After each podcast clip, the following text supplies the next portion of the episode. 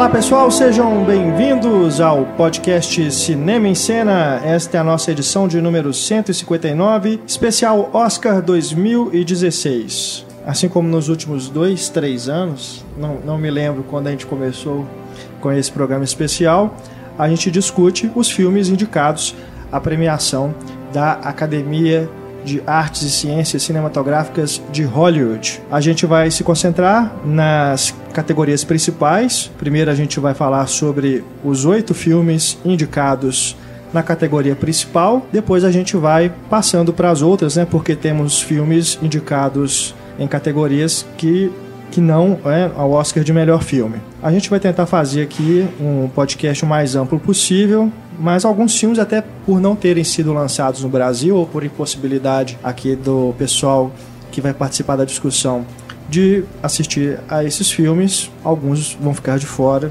Contamos com a compreensão de vocês, queridos ouvintes. Mas a gente vai falar sobre a maioria. Eu, Renato Silveira, aqui acompanhado de um monte de gente. Hoje, casa cheia, viu? Não me lembro qual foi a última vez que a gente teve tantas pessoas participando do programa. Antônio Tinoco. Olá. E Stefania Amaral. Eu. Da equipe Cinema e Cena Apostos. Temos Ana Lúcia Andrade. Gente. Professora de cinema da Escola de Belas Artes da UFMG. Mais uma vez aqui conosco. René França. Olá. Professor de cinema do Instituto Federal de Goiás e também crítico de cinema do site Pilula Pop, e Daniel Oliveira. Quanto tempo? Ainda estou vivo. Ele que é repórter e crítico de cinema do jornal O Tempo, aqui em Belo Horizonte, e também participa ainda do Pilula Pop, o membro honorário, né, da equipe. Sou sócio fundador, na verdade, né? Tem só, sou meio vitalício, é, entendeu? Verdade. René Sempre um o, prazer. René e o Daniel, né, são tocaram a parte de editoria de cinema, né, do Pílula Pop durante muito tempo ali, mas agora só o Renê quando dá, né, Renê? É, quando, quando eu consigo, cabine, alguma coisa. Assim. Mas o site tá lá, firme e forte, É. né? E os textos do Renê é, continuam online e tudo, o pessoal pode conferir lá, pilulapop.com.br, o link também está aí na página do podcast. E a edição e a mixagem do nosso podcast por Eduardo Garcia, nosso companheiro também, nos bastidores do programa. Nosso e-mail para você que quiser entrar em contato é o cinema. Utilize também as redes sociais, Facebook, Instagram e Twitter. É só procurar pelo Cinema em Cena, você pode deixar o seu recado. Quero também aqui fazer o um agradecimento à galera que mandou perguntas. Né? A gente agora no podcast tem o espaço dedicado ao assinante do Cinema em Cena, que pode interagir com a nossa equipe no podcast, deixando suas perguntas e elas serão respondidas ao longo deste programa.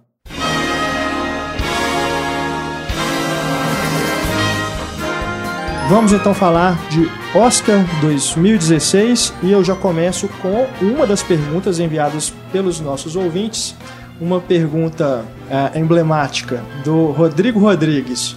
Como explicar a magia que o Oscar sempre despertou, mesmo ciente que em seus bastidores a política fala mais alto ou que o esquema de Hollywood escravizou atores décadas atrás e que cada vez mais as cerimônias se tornam burocráticas e distantes do grande público. Eu não sei, eu não concordo com tudo que ele disse aqui não, mas com certeza essa magia do Oscar, né, ela nunca acabou, porque senão é, não, as pessoas não iriam ao cinema tanto né, nessa época do ano, em janeiro, fevereiro, que é quando os distribuidores acabam é, reservando um espaço no calendário para lançar os filmes indicados, mas com certeza é um dos períodos em que os cinemas ficam mais cheios, né? E os filmes indicados, se não for, fossem indicados, né, se tivessem sido lançados ao longo do ano, acho que alguns nem seriam vistos, né? Alguns que a gente vai discutir aqui, por exemplo, eu acho que teriam pouca chance, inclusive, de serem lançados no Brasil, no cinema, talvez fossem lançados direto DVD, se não tivessem essa projeção do Oscar. Então, assim, é aquela coisa, como ele disse aqui, tem essa questão da politicagem, merecimento não é critério, mas a gente gosta de falar de Oscar, né? É uma coisa que tá, faz parte da formação de qualquer cinéfilo, né? a gente bem, começa. Falar bem, falar mal, justamente. Mas é, comentem aí também isso que o Rodrigo pontuou aqui. É, por que, que nunca perde a graça, né, o Oscar? É, a gente já falou isso naquele especial do Oscar que a gente fez, né, ano passado, que não é exatamente um prêmio artístico, é um prêmio da indústria, né? E é um prêmio que eles tentam tornar popular para as pessoas verem. Por isso que sempre tem um filme mais comercial e tal. E os filmes que, como você disse, que não seriam vistos, só de ser indicados, as pessoas já ficam curiosas para ver. Então tem uma coisa de marketing, uma coisa industrial aí no, envolvida. Mas eu acho legal, igual a gente conversando aqui antes do, da gravação, é muito bom, mesmo que você discorde, é uma discussão que não leva a briga, como de política, de futebol, de religião. É muito bom, é. porque é muito pessoal, né? Cada um tem o seu preferido, cada um tem a sua opinião sobre uma coisa. E as pessoas gostam, acho, dessa discussão, desse momento de, em que todo mundo pode dar um pouco a sua opinião, né, sobre isso. É, acho que é a magia do marketing mesmo, né? Como a Ana falou. Porque o Oscar é uma marca, né? É uma marca que foi construída talvez pela tradição mesmo, por ser um prêmio tão antigo, é, e, e, é uma marca que ela vem agregado com a ideia do glamour, porque são aquelas pessoas, os maiores astros que está todo mundo acostumado a ver, aí você é a oportunidade de ver eles fora dos filmes, né? Principalmente antigamente, quando a gente não tinha acesso a tantos sites de fofoca e, e ou reportagens fofoca para o mundo todo, né? Você tinha esses jornais desde o início da chamada imprensa marrom dos Estados Unidos, mas é, uma oportunidade de ver aquelas pessoas como gente, né? Como ser humano, era vendo a como Deus, né? É, era vendo a cerimônia do Oscar, né? É, e a gente sabe hoje que é tudo muito bem pensado, tudo muito planejado, não tem nada ali que é, que é espontâneo, né? É, é, eles têm os seus assessores para tudo, mas eu acho que o prêmio ele foi se consolidando como uma marca ao longo dos tempos, como isso, assim, uma forma de você ver aquelas pessoas e uma disputando com a outra, né? Então, e, e, e o ser humano gosta disso, né? Quem que é melhor, esse ou aquele, essa ou aquela, esse filme ou aquele. E ele trata dos filmes que são os mais populares, que são pelo pelo poder da indústria do cinema mesmo, aqueles que acabam dominando as salas de cinema do mundo todo. Então acho que ele naturalmente já chamava atenção para ele, porque são filmes conhecidos, com autores conhecidos, e com o passar do tempo foi se tornando essa coisa tradicional e meio que se criou essa, é, essa aura de uma coisa especial em torno dele.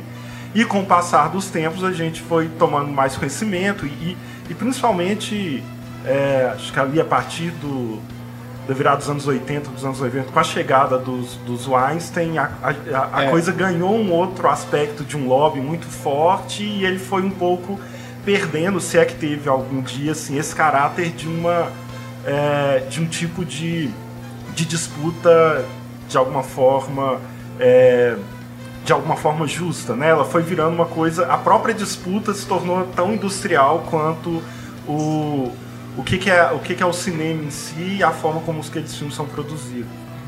Eu acho que, além dessa questão toda do marketing, que já foi dita, assim, e que eu acho que hoje ela tá talvez mais importante ainda do que era nos anos 30 ou 40, assim, que é como o Renato falou, né, uma indústria que 80, mais de 80% do que ela produz hoje é franquia, assim, né? São super-heróis e os livros infantis juvenis, assim. Esses filmes, né, filmes pequenos como Brooklyn, Quarto Jack, eles não chegariam às salas, não, não teriam quase, né, divulgação nenhuma sem essa indústria toda do Oscar, assim, e isso, né, é, tem, é, tem a sua importância, sabe, para que filmes, né, fora dessa desse padrão que né, cada vez mais imposto assim para que eles tenham uma sobrevida na, no, no, circuito é, uma discussão que eu, sempre que essa discussão vem à tona né do sobre o Oscar com amigos é, eu acho assim você pode é perfeito é, é perfeitamente possível que você goste de cinema e não goste do Oscar eu acho que não é uma questão de gosto claro. é, mas o, uma coisa que eu não concordo muito é as pessoas que discordam da relevância do Oscar assim Sim. ele tem a sua relevância porque querendo ou não essas pessoas são as pessoas que produzem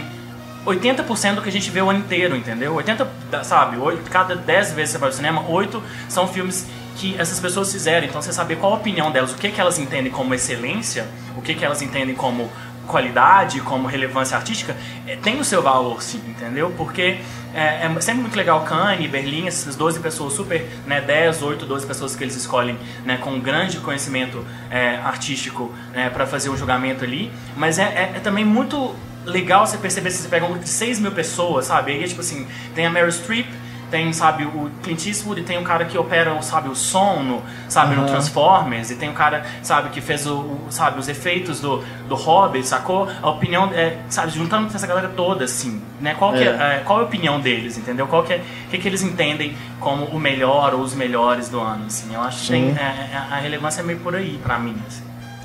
Ah, não, é isso de boa, assim, o Oscar, até que dá pra falar mal é interessante, né? A gente fica na expectativa se alguma coisa que a gente gostou vai ganhar ou não, enfim. O povo fala mal, Pelo mas popular. todo mundo comenta, todo é, mundo sabe. super falado, uma coisa É, assim. não, a melhor coisa é discordar. Tipo assim, eu, eu acompanho o Oscar, eu gosto dessa época, assim. Eu discordo, sei lá, provavelmente eu nos últimos 10, 12 anos eu discordei da maioria das vezes do filme que ganhou o melhor filme, entendeu? Discordar É. faz parte do processo, assim. Quantas discussões acaloradas sobre Birdman, né? Aqui com o Marcelo. É, vai né? rendendo o vai resto do rendendo, ano, é, né? Vai render o resto do ano. O, o Oscar é, é aquele tipo de coisa que ele, ele é mais divertido, o, o entorno dele, a ideia dele, do que a cerimônia em si, né? É mais Sim. legal você comentar antes e depois É do, verdade. que, na- na- do que assistir ou, ou, ou tá naquele momento ali. Eu gosto de assistir. Eu gosto, gosto disso que o Daniel. Gosto de ver as pessoas, é, é, essas pessoas que você nem imaginava, né? Que, que, que- eu gosto das homenagens, quando eles tinham aquelas homenagens aos atores mais velhos, aos que Pois é, morreram. isso agora não tem mais. Eu gostava né? muito dessa parte. Eles É feito à parte, né? Uma cerimônia antes. Esse ano foi a Jenna Howlands e o Spike Lee.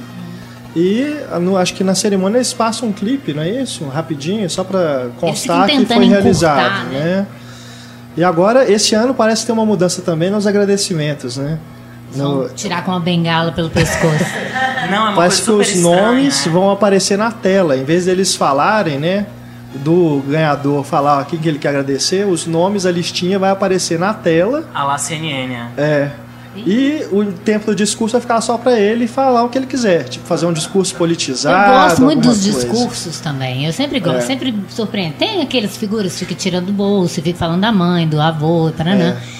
Mas é sempre legal, né? Igual ano passado a, a Patrícia Arquette, né?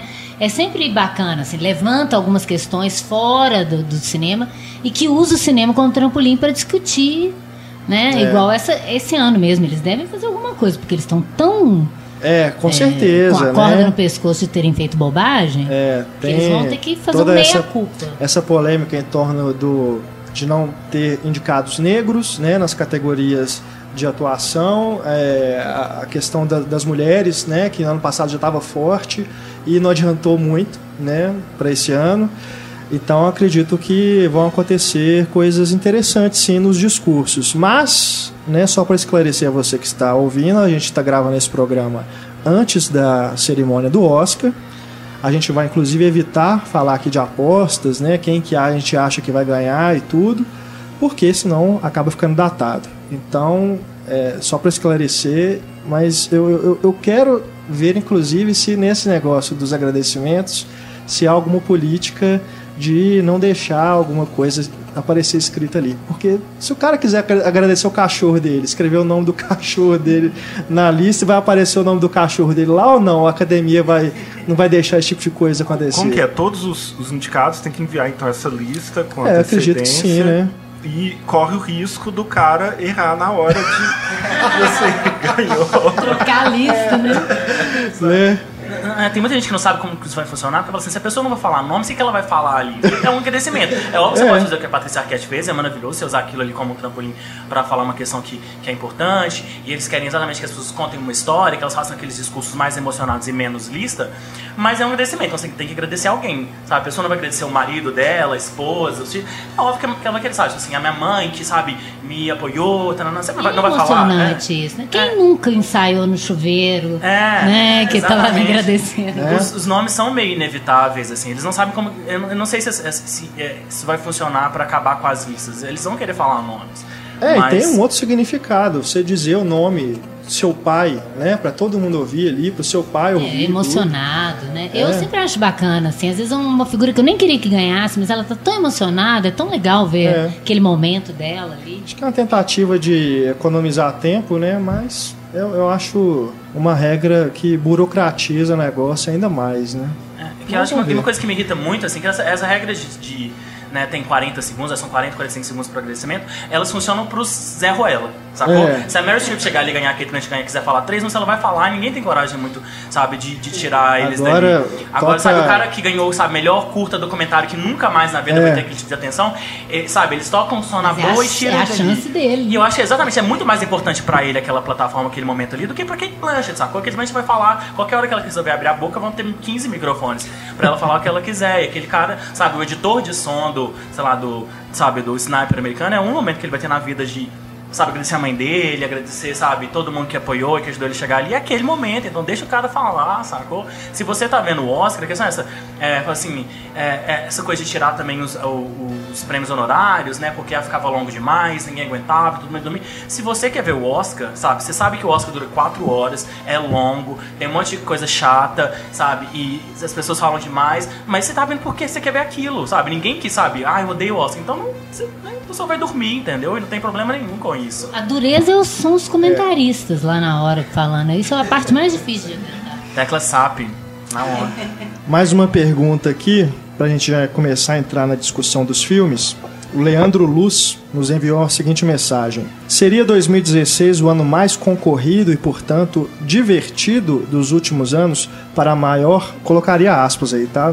A maior premiação do mundo. Por sua vez, a disputa lhes parece nivelada por baixo ou todo ano a proporção de justiças versus injustiças é mais ou menos a mesma? Eu acho, ô, tomando a frente da resposta, é, eu acho a média desse ano, assim, achei a média dos filmes desse ano bem superior ao do ano passado. Assim.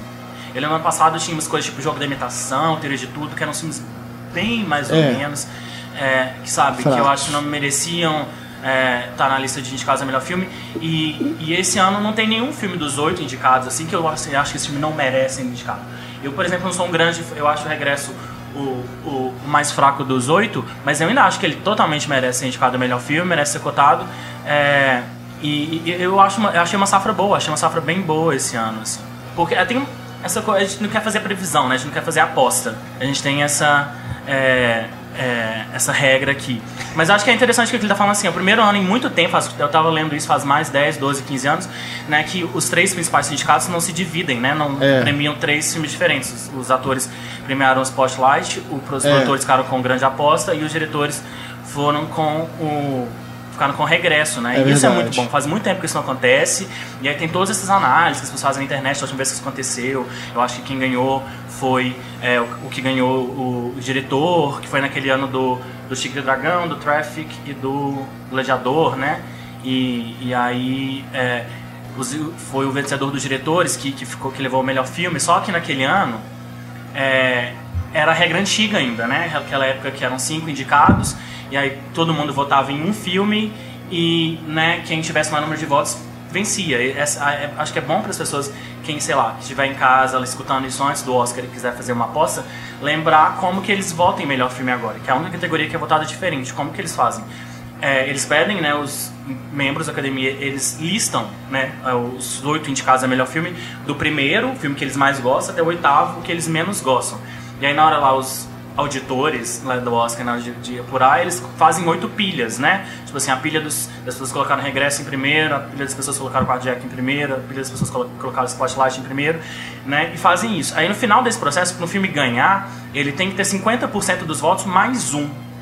Ah, Então, num ano muito concorrido como esse, é muito provável que nesse primeiro momento é, nenhum filme vai, sabe, terminar ali nessa primeira rodada com esse total de votos, assim, porque é uma disputa mais acirrada.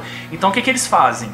Né? Eles pegam a pilha dos filmes do filme que teve menos votos no número 1, um, a pilha menor, e redistribuem ela. Eles vão pegar aquelas, aqueles votos, ver qual filme que as pessoas colocaram no número 2 e, colo e, e dar aquele voto pro número 2 da pessoa né? E aí, tá, fizeram isso. Algum filme tem 50%? Ainda não. Aí, de novo, qual filme tá com menos votos? Pega a pilha, olha o número 2 ou o número 3 e redistribui os votos. Funciona assim até um filme conseguir essa, essa a maioria absoluta de 50% mais um. Então, eu acho assim, o interessante esse ano é imaginando que é muito improvável que um filme consiga na primeira rodada esse, esse, esse número de votos, qual é o filme que vai ter menos votos número um? É melhor você começar a raciocinar por aí. Porque, sabe, se for o Brooklyn ou Ponte dos Espiões, só são os filmes que estão menos, têm menos indicações, então teoricamente seriam filmes com menos número um. A pessoa que votou em Brooklyn no, no número um e votou em Pontes Espiões no número um, qual o filme mais provável que ela vai colocar no número dois? Meu Deus. Entendeu? Se você quer ganhar o seu bolão, a- a- a- o raciocínio para você pensar é mais, é mais ou menos isso. E isso muda muito né, a, é, o, o- o resultado, assim, porque é mais justo. O filme que, que ganha o melhor filme realmente é o filme com a maioria, que a maioria dos membros da academia acha um melhor filme, um filme melhor que os demais. Assim, é justo. Diminui também a, a possibilidade de. Mas ao mesmo tempo diminui a possibilidade de surpresas, né? Vê- é, ouvindo você falar, eu me lembrei de A Grande Aposta. Tipo, Nossa, aquelas metáforas. Não entendi uma parte aí. Só que eu entendi o que você falou. É, mu é, muito, é, co- é muito complexo essa, essa, essa A, regra deles, a né? diferença é que eu entendi ele explicando. Chama Margot Robbie. É, é. Banheira. Na banheira com champanhe. Mas aqui, voltando aqui, é, só pra terminar aqui de responder o Leandro, é, eu acho que pela diversão é bacana, né, ter essa imprevisibilidade. Agora, quanto a tá nivelado por baixo, eu, não- eu não sei, eu, eu concordo com o Daniel, que ano passado realmente teve es- esses filmes né, que ele citou, Teoria de Tudo, O Jogo da Imitação, que são piores do que o, o que eu menos gosto dos oito desse ano. Eu não diria que nenhum dos oito desse ano eu não gostei. Eu não colocaria nenhum deles como nu- numa lista de piores filmes do ano, sei lá. Eu também gosto de todos desse ano. Diferente do ano É. passado. Agora, tirando o Mad Max, particularmente, eu não me apaixonei por nenhum desses filmes indicados. Eu, eu gosto, mas não tem nenhum assim que eu fale, porra, que filme fantástico. E que entrará na minha lista de melhores do ano de 2016. Eu acho que eu sou a única aqui que tá torcendo pelo regresso. E uma outra coisa, assim, falando em nivelar por baixo, é como a gente tem a presença de diretores medíocres nesse Oscar. A gente tem Adam McKay indicado a melhor direção. A gente tem o filme do Jay Roach, que é diretor de Austin Powers, entrando numa fria, né? Que ele fez o Trumbull, né? Que tem o, o É. Brian Cranston. ele não tá concorrendo. Ele não tá concorrendo, mas tem um Ainda filme dele lá. Mas a história Né? do Oscar é cheia disso, né? É cheia desses caras que só, sabe, eles fazem um filme, um bom filme, um filme muito bom na carreira, É. e eles ganham o Oscar por aquele filme. Você pensa É. assim, o Kubrick nunca ganhou o Oscar, o Hitchcock nunca ganhou o Oscar, mas é, sabe, Mas um Kevin diretor... Costner ganhou. É, tem um diretor que você nem lembra o nome dele, assim, sabe? Tipo, que ganhou, sacou? E, e- e porque ele fez um filme que todo mundo gostou ali, que sabe, que, né, caiu na graça da, da academia. É. O A resto tem gente- dois Oscars. Paul né? Regis, cara, é- isso é impressionante. É, ele ganhou e o temos roteiro. também, o, eu nem sabia disso, eu vi no- nos créditos do filme. O Brett Ratner é produtor executivo de O Regresso. Né? O cara tá. o cara tá ali, enfim. É assim, não, eu digo, tipo, eles não estão sendo, né, tirando o Adam McKay, que foi indicado a melhor direção, eles não estão sendo né, laureados e tudo, porque são diretores realmente de linha de produção, diretores medíocres.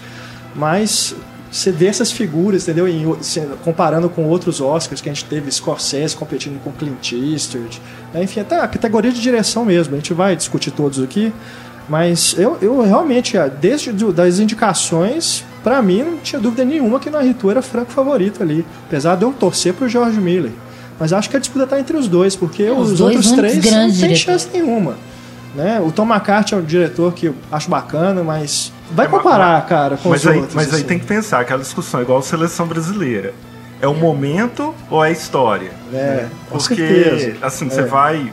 é, você vai, às vezes, colocar, indicar um, um diretor que tem uma grande história, fez vários filmes que merece por vários outros filmes, mas com um trabalho menor, ou você vai pegar um, um diretor que pode ser o único momento dele, mas ele foi brilhante ali, ou foi excepcional naquele momento, assim, né? E, e como balancear isso também, né? É, é, apesar de que eu não acho que nenhum deles está em um momento excepcional, nem o Adam McKay. Mas pelo menos todos os, os diretores que estão concorrendo, os filmes também dão. Porque é absurdo é quando É. o filme é, mas o diretor É, não, e é vice-versa, né? Quando eram só cinco indicados, acontecia muito, né? Indicados a melhor filme, acontecia isso demais. Ano passado Mas, por exemplo, isso, né? É, que o, teve. o, o diretor, eu não vou, le- não vou lembrar Não o nome lembro. dele agora, mas o Foxcatcher não foi indicado a melhor Ah, filme. é mesmo. E o diretor dele, que eu sabe, vou- Bennett Miller, O foi Bennett indicado Miller. a melhor diretor, assim. É verdade. Mas, por exemplo, o Todd Haynes não está concorrendo a melhor direção. Nem o filme está concorrendo a melhor filme, filme. sabe? É, eu acho- é um dos, dos absurdos que eu vejo em comparação a gente ter o Adam McKay concorrendo. Não, eu, não, eu Também vou concordo. pegar no pé é- porque, cara, não tem nada demais, não fez nada além. Aliás, eu acho que ele tá até pior do que nos outros, nas comédias bestas que ele faz lá. Eu Você não gosta de grande aposta? Eu prefiro, fui- Eu eu prefiro o Adam McKay em O Âncora do que em A Grande Aposta, mas a gente discute daqui a pouco. É, eu fui pro Grande Aposta, acho que com essa, sabe, essa, né, assim, ah, o filme do Adam McKay, imagina que... E eu gostei muito do filme.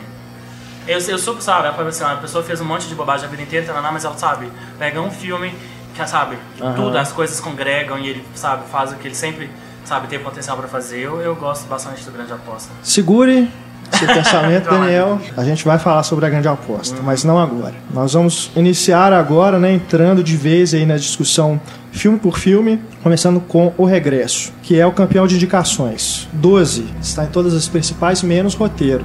Né? Mas tá Graças a Deus. filme, direção, ator principal, ator coadjuvante. Atriz não tem jeito, né? De concorrer, apesar de ter mulher no filme, mas elas não têm nenhuma. é, é, não devem nem ter sido escritas, né? para concorrer. Elas não têm nenhuma relevância. Não, Né, a, são- a- a- a falecida tem, são a, tem a sua aparições, relevância, é, mas né? ela é mais uma alegoria, mais uma, né? uma alegoria, né? Uma, né? uma... Mas é o filme, né? Eu não vou ficar. A não ser que vocês queiram discutir algum aspecto né, do, pelo qual o filme foi indicado, eu não vou listar aqui as 12 indicações. né? Aí na página do programa tem ah, o link para vocês verem a lista completa de indicações.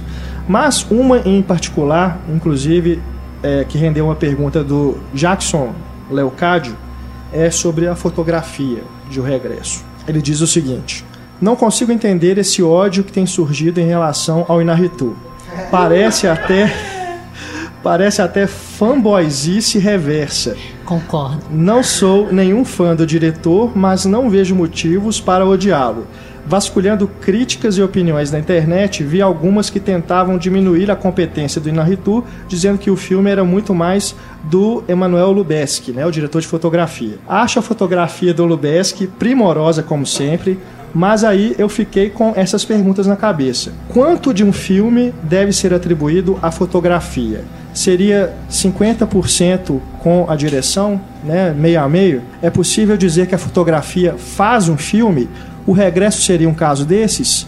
Desqualificar a direção do Inarritu não seria desqualificar também a direção do Terrence, Terrence Malick, do Alfonso Cuarón, que tiveram suas parcerias notáveis com o Lubezki, porque o Emanuel Lubezki é, ganhou nos últimos dois anos e né, a gente acredita que na cerimônia deste ano ele também vai ganhar. Seria terceiro Oscar consecutivo.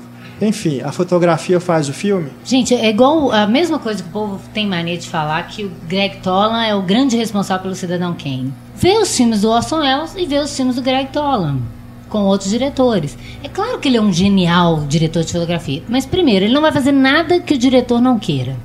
Então, o- tem sempre que lembrar disso, da questão da autoria, não é só para dar um nome para quem, um prêmio para quem vai ganhar, quem é o, di- o dono do filme. Mas é a ideia do maestro mesmo, né? Parafraseando Steve Jobs. Ele é o maestro que vai reger aquilo ali. Não adianta cada músico tocar o que quiser por sua conta. Se não tiver um maestro para reger aquilo, o filme não anda. Então, pra mim, é muito, é muito simples isso. E o cara é genial. Eu vi umas, uns comentários, umas críticas meio rasas, assim, falando que é uma fotografia bonita demais, que lembra o Tênis Malo. Eu, eu não aguento essa coisa de fotografia bonita demais como se fosse ruim, sabe? Isso pra mim É, é, é defeito de quem não consegue perceber as coisas, né? E aquilo ali é, é- é uma... a- a pegando só a primeira sequência do filme, só pra não falar muito, aquela sequência inteira, claro que é to- tudo, né? Mas um plano sequência inteiro, que é orquestrado pelo, pelo diretor, pelo, enfim, que tenha tido antes um storyboard, um ensaio para, né? Cada vez que você mexe a câmera para um lado ou para o outro, a fotografia modifica, tudo modifica. Isso ainda se não for o diretor de fotografia que está operando a câmera, quando, que acontece muitas vezes, né? Ou às vezes o próprio diretor. Então é um casamento perfeito ali. Eu acho até complicado nesse filme um ganhar e o outro não. É. Nesse caso, assim. Eu acho, é, eu entendo, eu concordo com alguns pontos da, da, da pergunta, assim, quando o cara fala. Eu acho, sabe, é uma coisa que é nem pra ser falada agora, daqui uns 10, 20, 50 anos, assim, alguém vai olhar pra trás e fazer um, escrever um livro, uma tese sobre o Lubeski e vão afirmar que ele é, um, é- ele é um dos grandes autores do cinema hoje. Eu acho que ele, como diretor de fotografia, é uma coisa muito difícil, você numa uma posição técnica e muito específica, você ter uma autoria, ele é um autor. Você, né, ele conseguiu construir uma linguagem, um estilo que, se você é um- é uma fotografia do Lubeski, assim. E eu sou, é, eu não sou um grande fã do Regresso, mas depois do Regresso, eu assim, eu vejo qualquer coisa. Se o Lubeski eu filmar uma pessoa, sabe, lendo a lista telefônica por 15 horas, eu vou ver, porque vai ser maravilhoso, assim. Ele é um puta diretor de fotografia, É, assim, as eu coisas que ele faz com a concordo. câmera, né, essa, esse marketing todo que às vezes me dá uma certa preguiça, mas enfim, você pensar que eles filmaram com luz natural e etc, etc, todas essas coisas que eles se propuseram ali, é, eu a, a, a, a fotografia do filme, né, até porque essa coisa do, do tema do filme, do, do que eles estão tentando elaborar ali, que é essa questão da, da conexão entre homem e natureza, né, A natureza é um dos maiores personagens do filme? Exatamente, a natureza é uma grande personagem, assim, ela é quase o, o tema do filme, assim, e ele constrói, assim, ele dá vida, né, para esse tema nas imagens dele, é para isso que a fotografia serve. É, eu acho incrível, eu acho que pro, é, é, é engraçado isso que a Ana falou, que eu acho aquele plano de sequência inicial fantástico, é uma coisa assim, né, um, né é, é quase nada depois que acontece no filme, é a altura daquele momento. E eu acho, mas eu acho que a minha impressão do filme quase reflete na fotografia. Eu acho que essa, é, essa maestria dele, essa, essa beleza, essa perfeição do trabalho dele, com o passar do filme vai sumindo um pouco, assim, sabe? Eu acho que se for percebendo, mais pro final do filme, os planos não são tão, não tem tanto plano sequência, sabe? A decupagem é mais tradicional, entendeu? Porque eu acho que isso reflete um pouco até a- a- as dificuldades que eles falaram com, né, com, tiveram com a produção do filme, porque depois foi estourou o orçamento, eles tiveram que achar outro lugar para filmar, porque não tinha neve, etc, etc. Eu acho que isso reflete um pouco. E eu acho assim, provavelmente vai ganhar, é, né? Tudo indica que sim. E como, mas como grande fã do Lubeski, e sabe, considerando que ele ganhou nos dois últimos anos merecidamente pelo Gravidade e pelo Birdman, eu, sabe, vai ser muito legal que ele ganhar e vai ser merecido, mas eu ficaria feliz em ver o cara, tipo, o Robert Richardson ganhar pela fotografia maravilhosa do Oito Odiados, entendeu? O, o Ed Lachman ganhar pela fotografia incrível do Carol, sabe? São trabalhos muito é o meu favorito. competentes e, sabe, e são totalmente é, funcionais e, e- e- ajudam a contar e criar um universo visual para aquelas, pra aquelas histórias totalmente coerentes, assim, e, e, e eu não sei, sabe, não sendo um grande fã do Regresso, eu acho que o, esse- o trabalho do Lubezki no filme é incrível, é superior a 99% dos diretores de fotografia trabalhando hoje, mas não é o melhor trabalho dele, entendeu? Só que ele tá tão num outro nível em relação aos colegas dele que ele vai ganhar porque ele tá quase competindo com ele mesmo, assim, É. né? Mas o, o povo fica fazendo campanha pelo Leonardo DiCaprio e o Roger Dickens, coitado. Todo ano o cara é indicado nunca ganha o Oscar, né? Esse ano ele concorre por Sicário, que pra mim é o, o filme, é a fotografia. Não, não gosto tanto dele assim, não. É, acho que a fotografia é- diz mais. Eu- como eles falaram aqui do Regresso, né? Dizendo que o filme é muito mais do Lubeski que do Inarritu, o que eu discordo. Mas em relação ao Sicário, se fizessem esse comentário, eu concordaria, que é muito mais do Dickens do que do. ah, como é que ele chama? O Denis Villeneuve, né? Mas. ah, Só sei, sobre, cara. sobre isso que ele, ele fala dessa irritação do todo mundo contra o Inharitu. É. É, eu não, assim, eu não desgosto dele, assim, eu gosto do Birdman, gosto do Regresso também. Mas eu acho que, ah, e, e ao que eu leio, eu concordo em algumas críticas, e algumas vezes me irrita isso, a necessidade que ele tem muito grande de se fazer notar atrás da câmera. É, eu sinto, ele me tira do filme várias vezes com, olha, estou passando a câmera aqui, estou fazendo isso aqui, Flutuando, estagiando, né? Eu tenho e vai pra cima, vai concordar. baixo. Eu, Sabe, eu, assim, Não me irritou. eu gosto no, disso. No, O Inarritu. no Inarritu, que ele, ele já faz 21 gramas, já tinha isso. Nós enfim. sonhamos fazer isso. É, Ele- é, é o cine, é cinema demais, eu acho. Então, eu acho que ele, ele. Eu acho até assim, eu até brinco. É, tava falando com um amigo meu assim, que eu acho que os personagens, o DiCaprio, o Tom Hardy, os personagens falam tão pouco porque o Inarritu já tá gritando demais com a câmera, assim, sabe? Ele tá o tempo todo, estou aqui, eu sou um diretor muito foda e tal. E ele faz coisas impressionantes. É mesmo. Mas eu acho que. E o filme é tecnicamente impressionante. Mas ele me tira muito com uma. quase um- uma forma barroca ali de filmar. Assim. Ele, tá, ele tá se mostrando Mas o o Sérgio todo. Leone é isso. O Sérgio Leone é aquela coisa do cinema tá chamando a atenção, mas que você até chega uma hora quando você tá vendo o Sérgio Leone, você esquece até da história.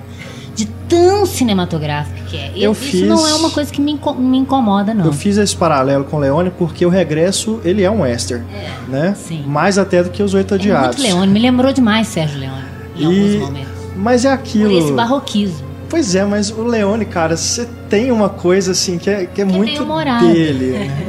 Não, tirando isso, eu falo de imagem mesmo. Eu acho que me, me, me enche muito mais os olhos o- os filmes do Leone do que, é, pela estilização, do que os do Inarritu, que é isso que o, que o René falou, essa coisa da câmera ficar. Assim, vocês não estão vendo porque né, vocês estão me ouvindo.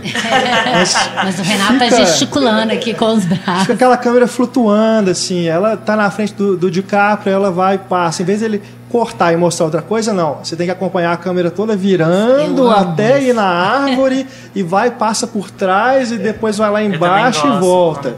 Eu É algo que eu no acho- Birdman já me irritava e nesse me irritou mais ainda. Ainda que no Birdman é, eu sinto compreenda pela pela mão proposta de numa ser um plano só, né? Uma- um, um plano de sequência só, o filme todo. É, aqui não, aqui a gente tem vários planos de sequência ao longo do filme, mas tem cortes. É, mas, cara, eu não sei, é isso que me incomoda. Cansa, né? Não, eu entendo com essa coisa que Me ele fala, cansa, uma- é uma expressão muito boa, essa coisa de fanboy ao contrário, porque tem, existe muito, sabe, muitos cinéfilos, né, eu conheço alguns, todo mundo conhece alguém que, que odeia o Inharitu, porque o Inharitu trabalha nessa chave do melodrama. vários, conheço e, vários. é, e eu não odeio o Inharitu, eu, eu acho, o 20 eu gosto muito de 21 gramas, o Birdman no ano passado, é, eu, eu tenho alguns probleminhas com o filme, mas eu acho, entendo e aceito perfeitamente que ele tenha ganhado o Oscar Sim, e tal. eu também. Mas meu problema com ele é nem essa coisa da câmera, ele queria aparecer demais. Eu acho que queria aparecer demais quando você sabe o que você está fazendo, quando você tem um motivo Pior pra é quando a aparecer. figura é ruim, igual a grande É. aposta. Aí ferrou. É. Isso, sabe, eu, eu aceito, sabe, se você é bom de serviço, sabe,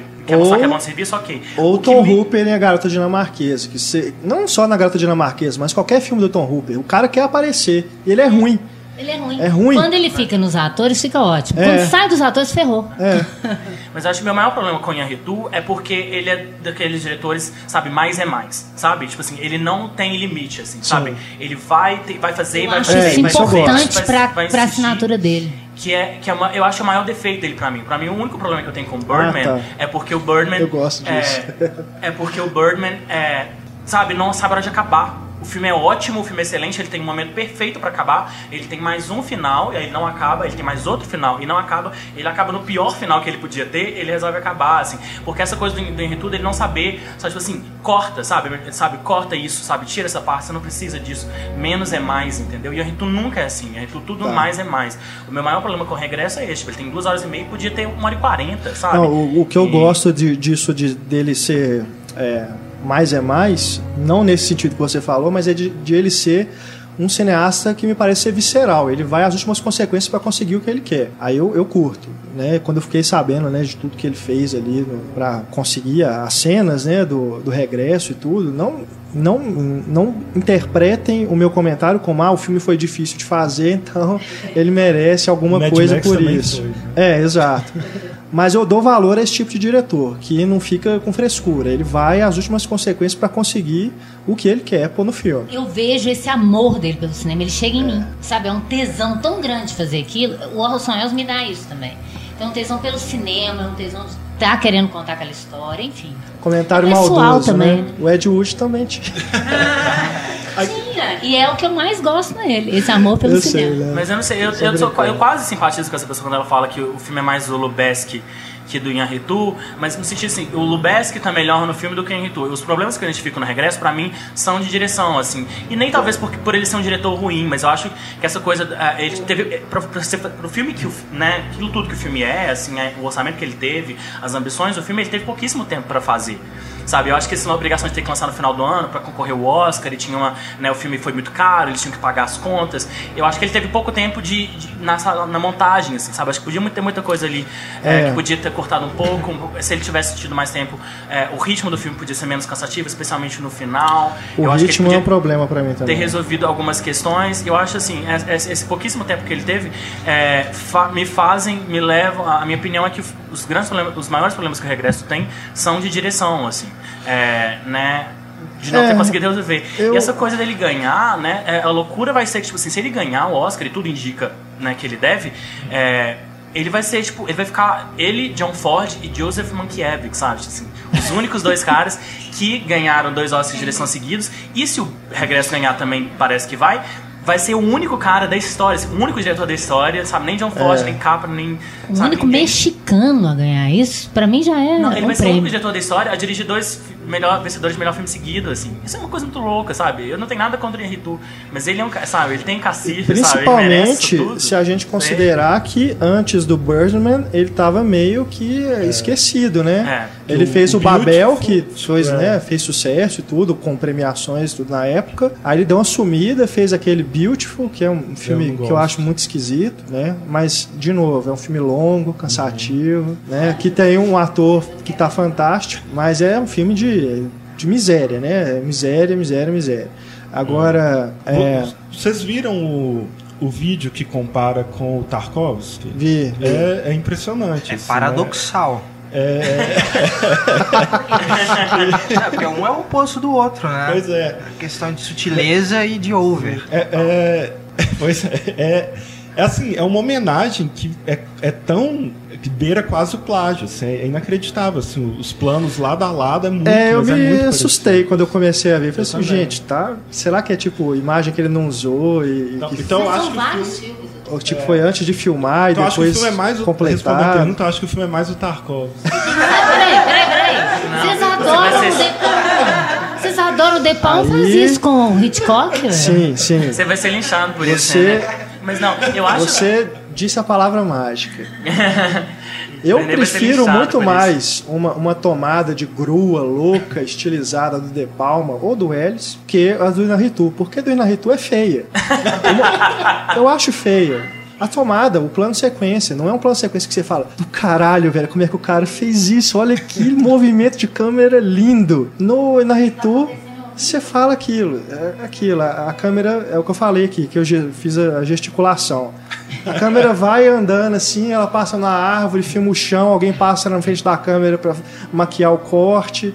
Cara. Eu não tenho problema eu com tenho problemas em achar si. o filme bonito, entendeu? Visualmente. Coisas que no De Palma, no Ellis, no. Até no, no o Spectre, né?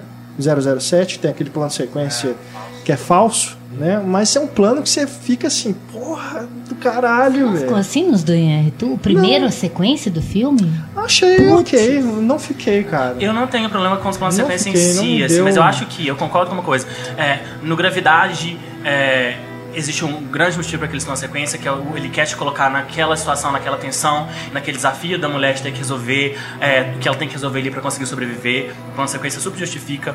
No Birdman também, no ano passado, a justificativa é muito clara, porque ele quer que você entre na cabeça daquele cara e na neurose daquele cara, e que você fique uma hora, duas horas ali, né, pra, entendendo tudo, é, todos aqueles problemas que se manifestam nas, né, nas, na- nas alucinações e nas decisões dele. É super justificado. No regresso, eu tenho um, mais dificuldade em, em justificar por que tanto plano de sequência, assim, por que toda aquela exuberância visual. E, de novo, eu acho a, a forma como ele filma a natureza, a forma como ele retrata, essa coisa da luz natural, acho que super se justifica, dada a temática que ele está trabalhando ali, mas essa coisa do plano de sequência em si, eu tenho mais dificuldade em justificar. Essa coisa do Tarkovsky eu acho assim, eu entendo, eu não vi o vídeo, me recusei, assim, mas é, eu acho que a homenagem pode existir, é, em termos técnicos, assim, e puramente visuais, mas eu acho que em termos de, de temática, assim, do que, que ele está trabalhando e da forma como ele está trabalhando ali, é, assim, eu vejo mais o regresso como um, um encontro, sei lá, de árvore da vida com Birdman do que Tarkovsky, sacou? É, eu acho que não, tem, sabe? não tem Tarkovsky É. no filme, tem só a vontade de ser Tarkovsky. É homenagem, gente. O cara quer fazer. Muitos diretores É. fazem isso e às vezes nem, nem é percebido. Agora na É internet verdade. o povo acha isso, né? Certeza. Agora, se minimamente as pessoas que talvez nunca veriam um Tarkov estão vendo pelo menos aquilo ali e chamar a atenção, pra mim já vale. E vocês podem ver o vídeo na página do podcast, na parte aí dos extras, né? A gente coloca o vídeo aí pra vocês. Aliás, já tinha, inclusive, no Cinema em Cena, né? Já tem lá já. a, a divulga quando esse vídeo foi divulgado. Mas tá aí na página do podcast também. Stefânia, você não falou sobre o regresso. É, então, eu gosto mais do Birdman. Comparando assim com o Inharitu. O filme é, o filme é massa, mas não também, né? maravilhoso. Não Também amei, não é não. dos seus favoritos. É, ele, é, ele é bonito, bacana e tal. Acho que o Léo merece assim, ganhar como melhor ator. A fotografia também é o destaque do filme, né? Acho que nessa categoria, se eu tô torcendo pra ele, pra ganhar como fotografia, mas como melhor filme, não. E a trilha sonora, hein? Que também é uma... gosto do Sakamoto. Não lembro direito, assim, o que, que É. se me tocou. Ela, eu acho que é a coisa mais sutil do filme, né? É Eu acho importante que seja, né? Não tem nada pior do que igual. Eu acho pra mim um dos defeitos dos filmes do Spielberg é aquela música que sobe, sabe? É uma pitada a mais de açúcar que mela tudo, sabe? E eu acho bom que seja sutil, porque o filme é over, ele é uma porrada, ele é pra É. te cansar, ele é. É aquela coisa, é aquela experiência maluca. Eu acho isso incrível no filme. Como uma experiência catártica, eu, fiquei, eu falei até isso com algumas pessoas que falam, ah, vou perguntar ao médico se é possível Ah, ele não. fazer isso ou Aí aquilo. não. Aí... Eu falei, gente, aí eu acho que é perder muito tempo, porque não é um documentário. Não. E porque Para. ele foi mais, mais natural, ele quer ser muito naturalista, evita que os efeitos sejam muito perceptíveis e tal, pra te jogar muito dentro da, da história. Eu acho perfeito que, que, que, que seja assim, que tenha de repente uma. Eu gosto dessa quebra, que se, se for quebra, né? Pra vocês tiraram do filme. É, a, a, a forma chamar muita atenção. Pra mim, não. Pra mim, é um embate consciente entre naturalismo, uma coisa que te faça esquecer que é cinema e que de repente te mostra. É cinema. Ao- às vezes ao mesmo tempo. Eu acho isso é, fundamental, inclusive, no, no, no filme. E agora, vendo que as- algumas pessoas não gostaram, é, eu fico pensando até que ponto isso é uma coisa interessante pra quem. Sei lá, eu gosto muito de estudar isso, de estudar a metalinguagem, mas, por exemplo, na grande aposta, essa metalinguagem me. me já estava difícil de entender. O cara ainda vira pra câmera e fala que é diferente daquilo que eu tô vendo. Isso me deixou completamente maluca. Eu concordo. Em vez de me jogar pra dentro, porque a metalinguagem, ao contrário do que as pessoas pensam que te tira do filme, em alguns casos ela te puxa mesmo pra dentro. E, paradoxalmente, mas puxa. Nesse filme ela não consegue fazer nenhuma coisa nem outra. Eu fico voando ali. Eu não sei se eu fui burra de não entender nada. Viu a de- grande aposta, né? na grande aposta. Agora, no, no regresso, e eu tenho essa mania de prestar muita atenção na forma, de me envolver muito, de ficar vendo a câmera ali por trás, eu gosto disso. Gosto de sair do filme e ficar vendo, olha como é que se fez isso, Paraná. Sei que nem todo mundo gosta disso, mas enfim. É, além disso, eu tive uma experiência catártica incrível. Todas as emoções muito afloradas, assim. É, de, to- de todos os tipos, assim. Eu pensei sobre a vida, eu fiquei com dó daquele personagem, fiquei com ódio daquele vilão, sabe? Eu fiquei torcendo por aquilo ali. Me- eu gosto disso, mas tem gente que não. E é claro, aquilo que eu, que eu sempre falo: cinema é uma experiência muito individual, muito subjetiva, né? Então, Claro, sim. por isso que não dá pra falar, ah, esse merece, isso merece pra você ou pro outro, mas não é uma É, coisa não, que você pode aí- dizer que é uma unanimidade. Isso não existe, né? Claro. Agora, isso de ficar questionando, ah, isso é Possível, impossível de acontecer, pelo amor de Deus, né? Aí já, já é um, um nível de encheção de saco e fanboyzice ao A contrário, pessoa que só vê documentário, é isso? né? Que aí realmente não, não vale a pena. Mas aqui, só. é, acho que é importante falar isso. Eu vi, eu vi no IMAX e eu, assim. É um grande espetáculo visual, assim. Eu, ele me tira do filme, eu tenho os problemas, mas é, é, um, é um espetáculo, assim, de. Acho que a Ana tinha falado antes, de ver no cinema mesmo, assim, Sim, ver na tela dúvida. grande. É um. É esse Mad é um Max. épico ali, né? É. Mad Max eu assisti no, no- Revi agora no vídeo, como perde, assim. Claro que é muito legal, mas é muito mais legal de ver no cinema, É, né? Eu também revi em casa, é, no telão e tudo, com projetor, mas não é a mesma coisa de ter visto no cinema. Só antes de a gente passar pro próximo filme, eu acho que uma coisa importante que a gente tem que falar do regresso, né, que a Stefania citou e que é uma vitória já praticamente garantida, que é o DiCaprio, assim, eu vou ficar, sou, sou grande fã do DiCaprio, Também. vou ficar feliz que ele tá ganhando o Oscar, assim, mas Também sou dos que acham, assim, sabe, que é, vai ser um, um Oscar pelo conjunto da obra. assim, Também porque eu acho. acho que ele já teve muito... me- Eu não acho que ele tá mal no filme de forma nenhuma. Também, É, concordo. mas eu acho que ele já fez é, já teve muito melhor, assim, acho, sabe? Ele vai ganhar pelo Aviador, que é fantástico, pelo Ilha do Medo, que ele nem foi indicado, pelo Infiltrados, que ele nem Lobo foi de Wall indicado. Street. É, o Lobo de Wall Street, que ele foi indicado É, e, e merecia ganhar, né? É, então, assim, vou ficar, Na sabe, vou praia. ficar super feliz que ele vai ganhar, mas eu acho assim, se eu olhar objetivamente, sabe, se eu fosse votar assim, qual é a melhor performance da 5, eu acho o Michael Fassbender bem melhor que É. ele, assim. Mas não vou ficar triste. Puto, chateado de forma nenhuma que ele vai ganhar. Gente, o Leonardo DiCaprio merece, desde o primeiro filme que ele fez na vida dele, eu acho que ele já merece um Oscar. Mas Aê, independente Léo, disso. Léo, Léo, lindo! Não, não é nem lindo. Lindo por lindo, eu prefiro Fassbender também. Aposto, aposto que a Stefani tirou selfie Ah, com o regresso. aquelas crianças, aliás, que, que amavam o Leonardo DiCaprio, Nunca que tinha achei ele nem revista. bonito, pra te falar Não, a eu sempre Eu acho até fã. que a cara de criança dele atrapalha muitas vezes. mas ele é Menininho tão demais, bom né? Ele Ah, foi ele é muito ficando bom. que te pega, gente. Mas é gatinho também. E assim, eu vi Gatinho. um comentário estúpido também numa crítica da pessoa falando que é, ah, ele só grita no filme. Eu falei, gente,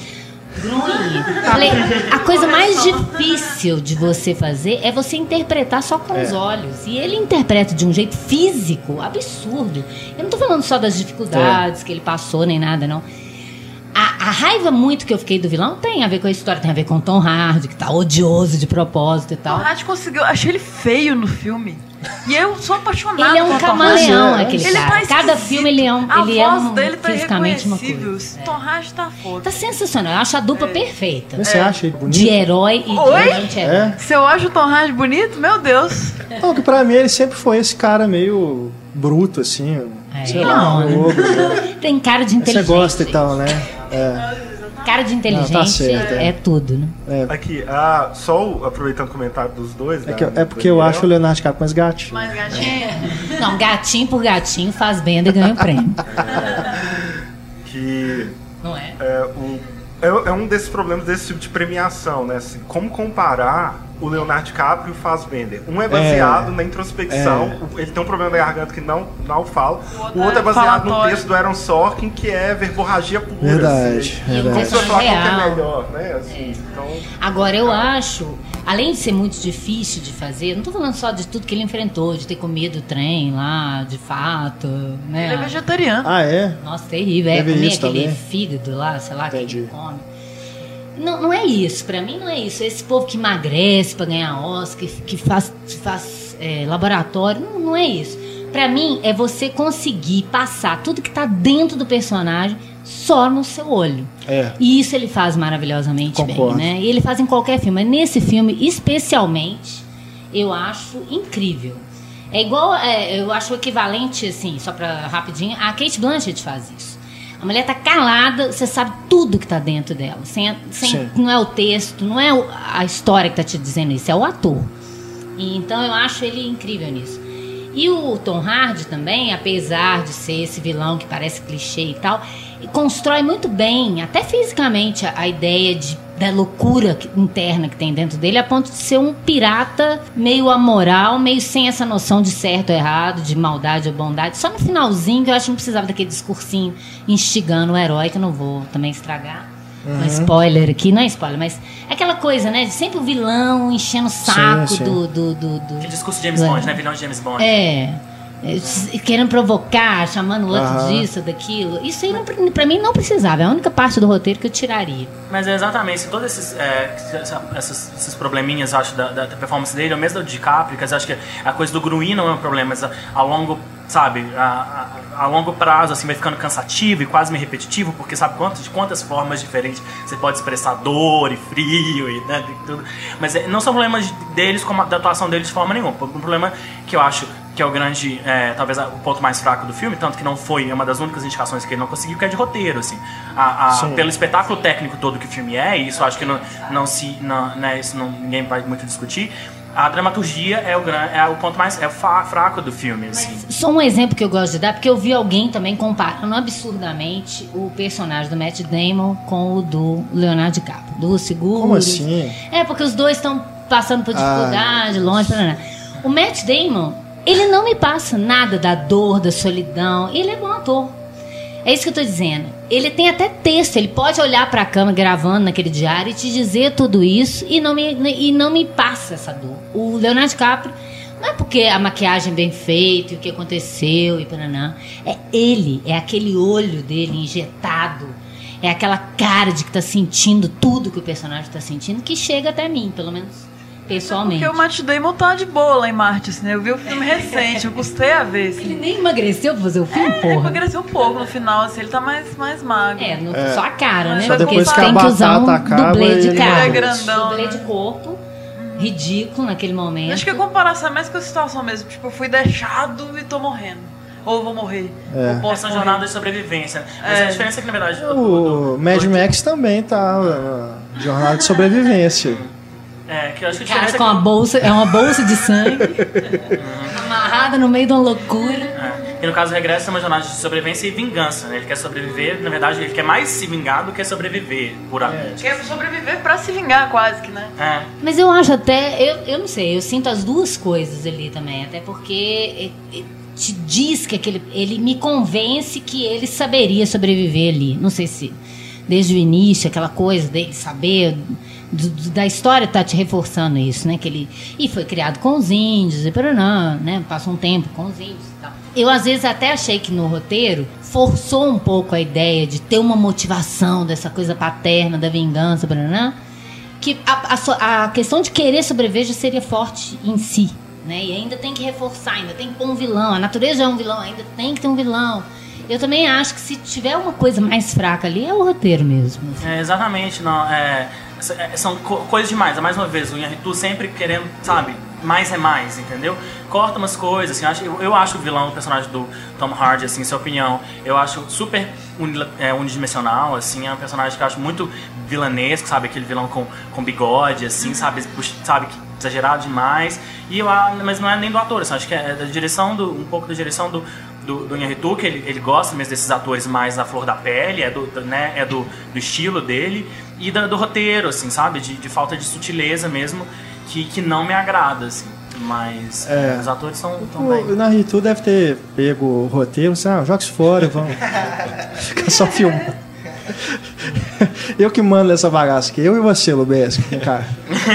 E esse foi o especial podcast Grandes Filmes. É. ao Regresso. Exatamente. Tem que falar do próximo, né? É. Bom, vamos passar aqui pro. Bom, vamos passar aqui pro Mad Max, que é o segundo em número de indicações, né? Tá concorrendo a 10 estatuetas. E trago aqui também mais uma pergunta, agora do Bruno Paisleme Ferreira. O que vocês acharam das indicações a melhor filme neste ano? O retorno de bons blockbusters ao hall dos indicados a melhor produção tornou a competição um pouco mais interessante. A inclusão de Perdido em Marte e Mad Max representa uma tentativa de a academia se reaproximar do público? Respondeu já. É. Aliás, acho que ele, ele tá afirmando mesmo, nem é a pergunta. Ele quer saber. Ele quer saber o que a gente acha das indicações, né? Mas enfim. Mas eu acho, achei bom ele ter é, comentado isso, porque realmente a gente tem o Perdido em Marte e o Mad Max, que são duas das maiores bilheterias, junto com o Regresso. Aliás, o Mad Max é o terceiro. O, o Regresso tem até mais bilheteria do que o Mad Max. É, entre os oito indicados, né? A melhor filme. E depois que criaram essa regra, né? De ir além dos cinco tradicionais, a gente tem meio que cotas, né? Tem a cota do blockbuster, a cota do filme independente. Os filmes de, como é que chama? Com várias coproduções, É. de língua inglesa. Exato. Então esse ano acabou que a gente teve o Mad Max e o Perdido em Marte, né? Que são dois blockbusters mesmo, né? São filmes que a gente viu em 2015. A gente não teve que esperar até janeiro, fevereiro para assistir. E eu acho que sim, é, eu não sei até onde a gente pode dizer que isso é proposital para tornar o Oscar mais é, próximo do público geral. Não sei, né? Aí já entra nessas questões de lobby, de política, de manipulação, sempre enfim. tem pelo menos um filme de É, grande sim. público, assim, pra alguém querer minimamente acompanhar o Oscar. E não é novidade, entendi. né? Por exemplo, se a gente lembrar aí de Senhor dos Anéis, Titanic, né? E mesmo antes, né? O Ben-Hur e tudo que a gente já Ah. comentou, é, já teve outros anos em que produções né, de grande apelo popular estiveram competindo e ganharam. É, acho que é aquele lance. Eu acho que a academia vota no que ela gosta, sabe? Acho que eles não são.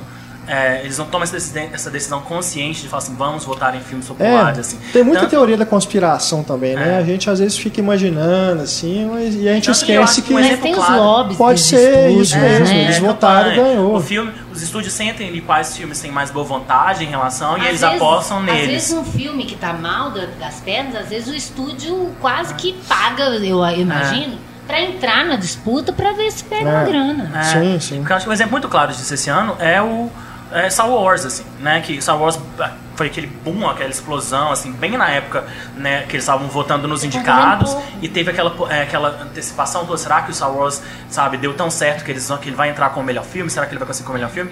E ele, acabou que ele conseguiu umas quatro ou cinco indicações, mas não entrou com o melhor filme, assim, porque simplesmente eles, eles admiram o filme tecnicamente, mas eles não gostaram do filme bastante pra achar que ele seja um, um dos melhores filmes Eu do gosto ano. até mais do que o do Perdido em Marte. É, não. E o Oscar é pequeno pra Star Wars, né? Vamos... Não, é, é, é um pouco aquilo que o Daniel estava falando também da, da importância do Oscar. Eu acho que eles tentam fazer algum tipo de equilíbrio, porque tem o Oscar como produto televisivo, então tem que trazer audiência. Acho que é por isso que eles estão cortando agradecimento, tentando fazer a, a, a premiação ser alguma coisa mais, é, mais dinâmica, né? É. Pra, pra- A maioria do povo não viu tudo igual a gente viu. Pois é. É, e aí vai, com põe, aí o, o blockbuster entrar é uma coisa. Se você gosta daquele filme, você foi ao cinema várias vezes ver ele. Então assim, eu imagino que se Star Wars tivesse concorrendo a melhor filme, podia ter até uma audiência maior do Oscar. Acho que a maior audiência até hoje é do Titanic, né? Acredito que sim. Na época que o Titanic ganhou. E ao mesmo tempo, o Oscar também, que diferença ele faria para Star Wars na bilheteria como filme de cada Oscar? Ele também tem esse outro papel para a indústria Sim, sim. subir outros filmes e fazer a bilheteria desses filmes a partir do indicado ao Oscar, o vencedor do Oscar ali, né? Então acho que é sempre uma tentativa de equilíbrio e às vezes não dá certo, às vezes igual esse ano eles conseguem equilibrar melhor as E a coisas. gente sabe que o episódio 9 vai se tornar o novo recordista de premiações no Oscar. Mas vou derrotando ao Mad Max, Chega, né? Que era o vou, filme que ele chegou vou, aqui. É. vou tirar aqui o, a roupa de fanboy, tá? E eu vou deixar o Daniel, o Renê e a Ana falarem mais sobre o Mad Max, porque eu, a Stefânia e o Já Antônio morremos de falar. já falamos uma Falaria doidado até de- mas é muito né, amor. de Mad Max no Vocês podcast, né? A também. gente falou na época do lançamento. Tem um podcast especial de Mad Max e no- nos melhores filmes do ano a gente também falou. Primeiro então, lugar, meu. Só vamos às falo. vozes que ainda não se manifestaram. O que eu posso dizer de sobre Mad, Max, é que eu vou ficar muito feliz de ver todos os Oscars que ele vai tirar do Star Wars, assim, merecidamente, entendeu? Star Wars? Todas as categorias seguem. Não, o Star Wars foi indicado melhor efeito, acho que as categorias de som, né? E são, são quatro ou cinco indicações. Montagem. São as categorias técnicas e vai perder todas pro Mad Max. Justamente, assim. Isso É. porque o Renato falou pra gente não fazer projeção. Não, é, sem projeção, então. Mas eu falo assim, é, eu acho que o Mad Max me irrita muito que as pessoas falam assim, ah, o Mad Max nunca vai ganhar um Oscar porque ele é um filme de ação. E, e- e, sabe, eu acho que encarar o Mad Max, o, o, né, o Estrada da Fúria como um filme, puramente um filme de ação, mas você ficar muito, sabe, nem na superfície, tá, sabe, tá acima da superfície, assim.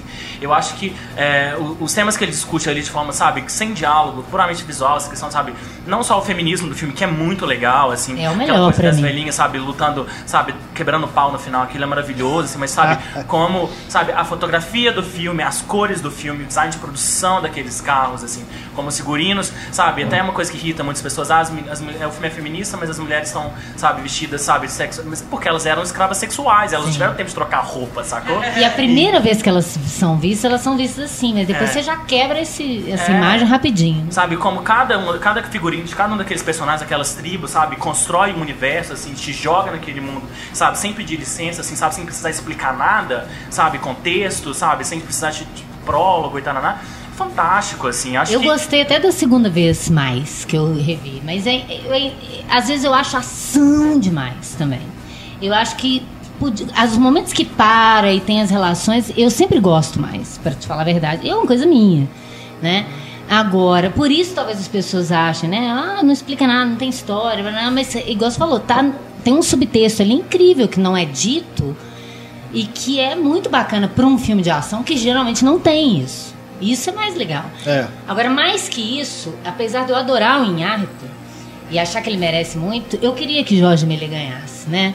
Esse homem que construiu isso e fazer esse filme com 70 anos de idade, acho sensacional. Então, é essa paixão que a Ana falou que vê no Inharritu do cinema, eu, eu vejo muito claro também ali no, no Mad Max com o George Miller, assim, também vou torcer por ele. E eu lembro que na época, é, eu, vi, eu vi uma vez o cinema, de- depois vi outras vezes, pede realmente o impacto. Eu até escrevi na crítica que era no tempo das diligências com Coyote Papaléguas, né? Assim, porque essa coisa frenética o tempo todo.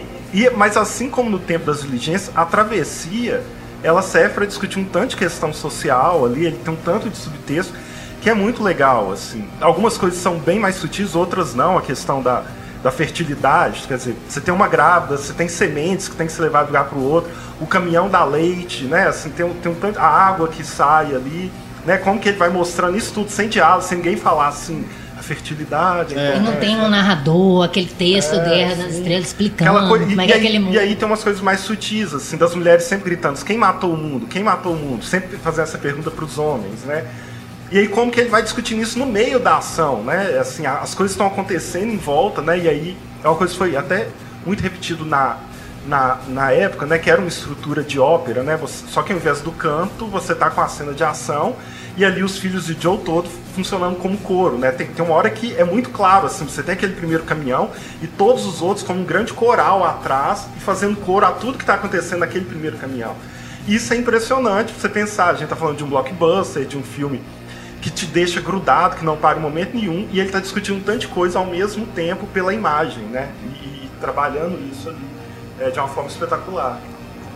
Não, aí você perguntou eh, sobre a trilha, agora há pouco você perguntou sobre a trilha do regresso, e eu deixei passar porque é uma trilha assim que passou pela minha cabeça, eu nem lembro se tocar um acorde, assim, talvez eu não, não me acorde um pouco. A trilha no, no Mad Max, coisa que a Ana falou que, que cansa um pouco de que é uma ação que nunca para, mas é, é- é- não me cansa porque a trilha, sabe, cadencia aquilo, ela, sabe, é- é- ela rege aquilo, sabe, dá um ritmo impressionante, assim, que não, sabe, é- é- a, a trilha do Junkie XL tem aquela coisa super legal de, de tocar. É, eu acho que, eu acredito, espero que seja indicada, assim, mas eu não tenho certeza. É, é bacana porque tem, Tá o, correndo a trilha? tem uma coisa metalinguística também do guitarrista, né? É, Que a- aparece aquilo ao ali. vivo, é, né, ao vivo não, mas É. em estado, E estado a- em quadro, né? É. É, é, E que remete às batalhas que iam os, os arautos tocando, né? Eu quero ver os chatos questionarem, ah, mas por que que tem um cara tocando guitarra na Certo, frente do... é. Né? Uma guitarra com um lança-chama. Lança-chama, por quê, né? pendurado, É isso que eu louco. gosto no filme, de Acho ser é- essa coisa de primeira- ir pra fantasia, frase né? no- sem segunda concessão pra essas coisas. Do Mad Max no filme, ele fala: Eu não sei se eu enlouqueci ou o mundo enlouqueceu. É. O mundo enlouqueceu, pronto, não precisa explicação de. É. nada. Eu acho aquela imagem muito icônica daquele mundo doido, né? Aquele cego lá, no- como uma isca na frente da batalha, pendurado ali no meio daquela loucura. O filme é uma insanidade total, que você fica morrendo de medo daquele futuro, né? né? Terrível. Para as mulheres, então, você fica assim. Agora, eu vi muita crítica, é, muitos machistas comentando, né? Que foi para ver um filme de super-herói, que as mulheres é que fazem tudo, que o Mad Max faz nada. Ah, não, não acredito. E é. Eu- agora, Como tirando do de meu Mad lado. Max, meu Deus. eu que não costumo gostar de Pecado. filme de ação muito, porque geralmente acho filme de homem, eu achei É. incrível aquilo. Acho que ele deveria agradar gregos e troianos, Mad Max. É um negócio perfeito. Charlize Theron tá perfeita. Eu não entendo por que ela não concorreu. Deve ser gente que não gostou do Despertar da Força também. Porque a protagonista é mulher, que- é isso? É, Babaquice, machismo. é, babaquice. E eu acho também que, é, como vocês disseram, visualmente, pra mim, não tem nada que supere o Mad Max nesse Oscar. É, tá tudo ali, é, o conjunto todo, né? A música, a fotografia, a montagem, a, a direção do Miller, enfim, é, é um filme que foi sendo maturado durante tanto tempo, né? Acho que teve mais de 10 anos que esse filme tá pra sair. Ele teve um monte de problemas de, de, de começar a filmar e ter que parar e tudo. Acho que isso também colabora para o cara ir amadurecendo a, a visão dele do filme, né? Daquele roteiro. E é bom que fã. chegou nesse ponto, eu né? adorei esse filme.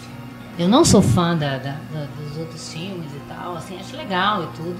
Mas esse filme, assim, é impressionante, porque mesmo que a pessoa talvez não tenha visto nada dos outros, É, ele funciona. te. E não explica, não para pra explicar. Como eu falei, não tem um letreirinho do, do, do Star Wars subindo, te contando o que aconteceu com o mundo. É, aqu- Nada. aqueles Você já flashbacks. entra ali na loucura. é pura realização, assim, por isso que eu amo tanto o filme, que eu acho que espero que ele, que ele merece. ganhar Essa essa sequência direção, inicial também porque é sensacional. é, é, dirigir, né, ser cineasta é você criar um universo coerente, assim, você, né, você criar um universo para aquela história que você está contando. E o, e o George Miller faz isso no Mad Max perfeitamente, assim, você, você, é, ele não te explica, não tem letreiro, não tem diálogo, e em nenhum momento você questiona o que está acontecendo. Por que, que eles estão nesse carro? Por que, que tem essa roupa? Por que, que elas estão indo pro deserto? É, ele, é, ele não te explica e você não questiona Você isso. vai o atrás, O universo vai é junto. coerente, assim. E só acrescentando que eu chequei aqui, só pra né, não passar em branco, a trilha não foi indicada, então não vai ganhar. É, mas fica aqui o meu protesto. E o Perdido em Marte, que também acho que vocês podem falar, porque eu e Stefano Antônio já comentamos né, sobre o filme bastante bem no podcast. É, eu vi Sim, recente, mas mundo eu até gostou, né? falei hoje mesmo que. Eu achei legal, ele é divertido. É um divertido. Esse é um filme que eu acho que não precisava concorrer exatamente ao Oscar. Pra te falar, eu acho mais, eu acho mais fraco deles, assim. Eu acho. É, não é à toa que ele concorreu no Globo de Ouro com comédia musical, pra mim, porque ele não sabe o que, que ele é, aquele filme, pra mim. É divertido, muito legal de ver. Se ele não tivesse concorrendo ao Oscar, talvez eu até gostasse mais. Eu tive essa impressão, porque ele eu vi por último. Se ele fosse um musical, último que eu vi. Se ele fosse um musical, ele tá um pouquinho deficiente. Só tinha discoteca, né? As músicas erradas que ele não queria estar ouvindo, Nossa, né? Eu até gosto. Só por aquela montagem Eu adoro, é, adoro as músicas do filme. Ao contrário do personagem, eu adoro. Mas é, eu acho tudo muito raso, assim. Não aprofunda em nada. Enfim, eu, eu não gosto, assim. É uma aventura, Acho o filme né? Um divertidíssimo. filme de aventura. Mas Eu não gosto, pra eu gosto bastante do filme. Eu gosto, compro né? essa venda, é, como eles venderam o filme, que é uma carta de amor à ciência, sabe? Essa coisa assim de. Né, É, essa ele- coisa otimista, ele é sobreviveu, bacana Assim, essa e coisa, tal. né, pessoa- exatamente. pessoa- é, não tem um vilão no filme, sabe? São, são pessoas boas, sabe? Usando a, a capacidade delas, o espírito delas para fazer uma coisa boa, A sabe? coisa mais é, legal. o vilão do filme é a passagem do tempo, né? É. É, Porque é o As luas, é. né, as é, sóis, né? É. Agora, o que eu acho legal também é uma coisa que não, não se explicita, mas é isso que constrói a história, de prever um futuro em que os negros estão incluídos, os asiáticos estão incluídos, a China não é um Mulheres. inimigo, as mulheres são comandantes, né? Isso é muito legal no filme. Jessica e como Chastain. que todo mundo, o mundo inteiro se, se organiza para salvar uma pessoa. Sim, é verdade. Isso é uma coisa, é uma perspectiva otimista que se as Sim. pessoas também ficarem preocupadas de, ah, isso não é verossímil, isso não interessa.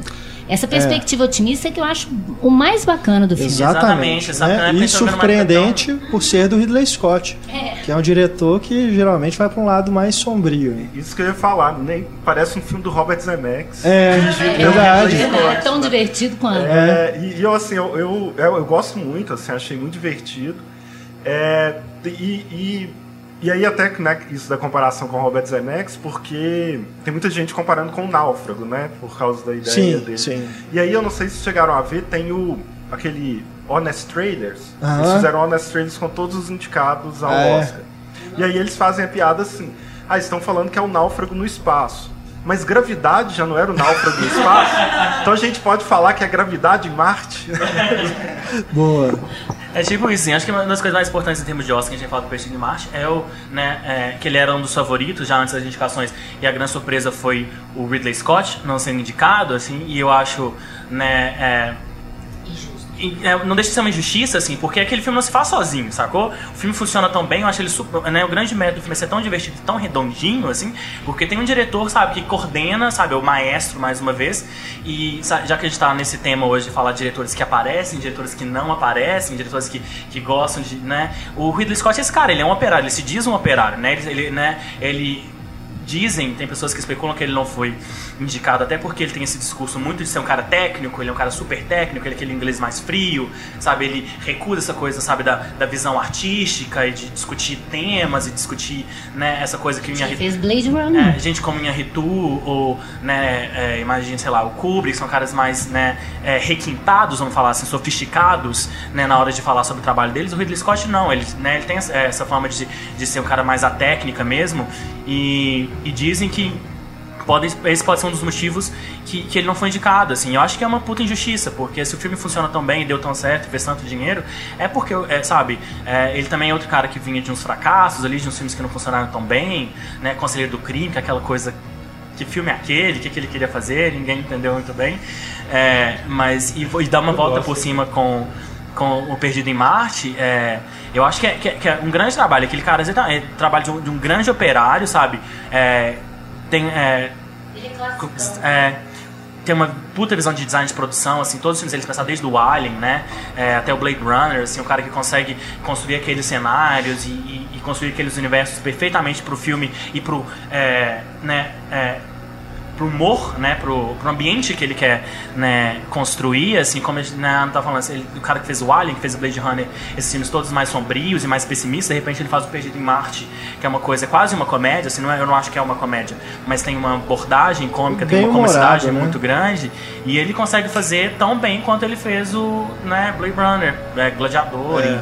e, e, e, e- e Alien, afim, assim, eu acho que é, eu gosto muito do filme, eu acho, sabe, ah, se todo blockbuster, sabe, só o filme da Marvel fosse tão bom e tão bem feito, assim, entendeu?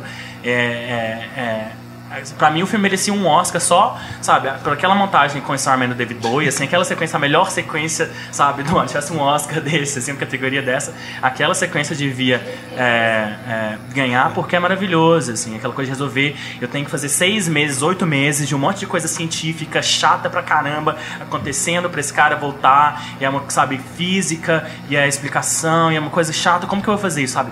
Vou fazer uma montagem- montagem com o David Bowie. Isso é um cara, sabe, É, eu- que sabe eu- o que tá fazendo, entendeu? Eu prefiro o, o Ridley Scott técnico, mas é, sendo esse inglês, né, como você colocou, Uhum.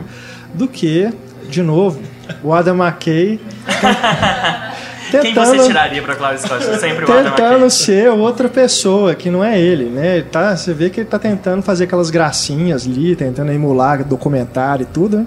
Pelo amor de Deus. Só, Esse- só Daqui a pouco a gente do- chega nele. Do Perdido em Marte, que eu acho que é importante falar também, que é, o, o roteiro é baseado em um livro, né? E funciona bem, o Ridley Scott e tudo, mas eu acho que tem uma importância grande ali do Matt Damon pra Claro. esse é, é- essa É uma coisa otimista, astro. assim, sabe? É uma é, assim, o, o ator ali podia transformar esse filme em uma coisa não divertida também. É. Então assim, você tem um diretor que tá ali coordenando ele, mas eu acho que o, o- a figura do Matt Damon ali e até assim, igual o, o Daniel falou, de aço, a gente conhecer, né, o Matt Damon já ajuda já automaticamente torcer pelo personagem.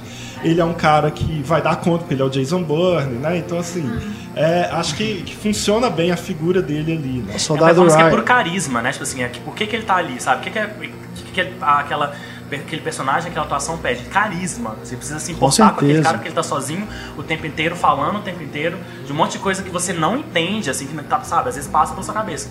E é, né, carisma, assim. Né? É, de novo, eu não compreendo o, vocabulário científico todo que está ali, mas não é uma coisa que te impede de entrar no filme. Acho, aliás, que ele colabora muito esse vocabulário para tornar a coisa tão verossímil que eu, se- se- eu não vou dizer que eu tive essa impressão porque eu não sou Plantou batata no seu apartamento. não, não. Eu ia dizer o seguinte, porque você assistindo ao filme parece que ele é baseado numa história real. Mas não tem como ser, lógico, porque isso passa no futuro. Né? Então não, não Se vou. você for esquecido em Marte, você vai morrer, sabe? Cinema Mas ele, ele é construído dessa forma, como se fosse baseado, né? Ele re- reconstrói aquela é, missão de resgate como algo que tivesse acontecido, né?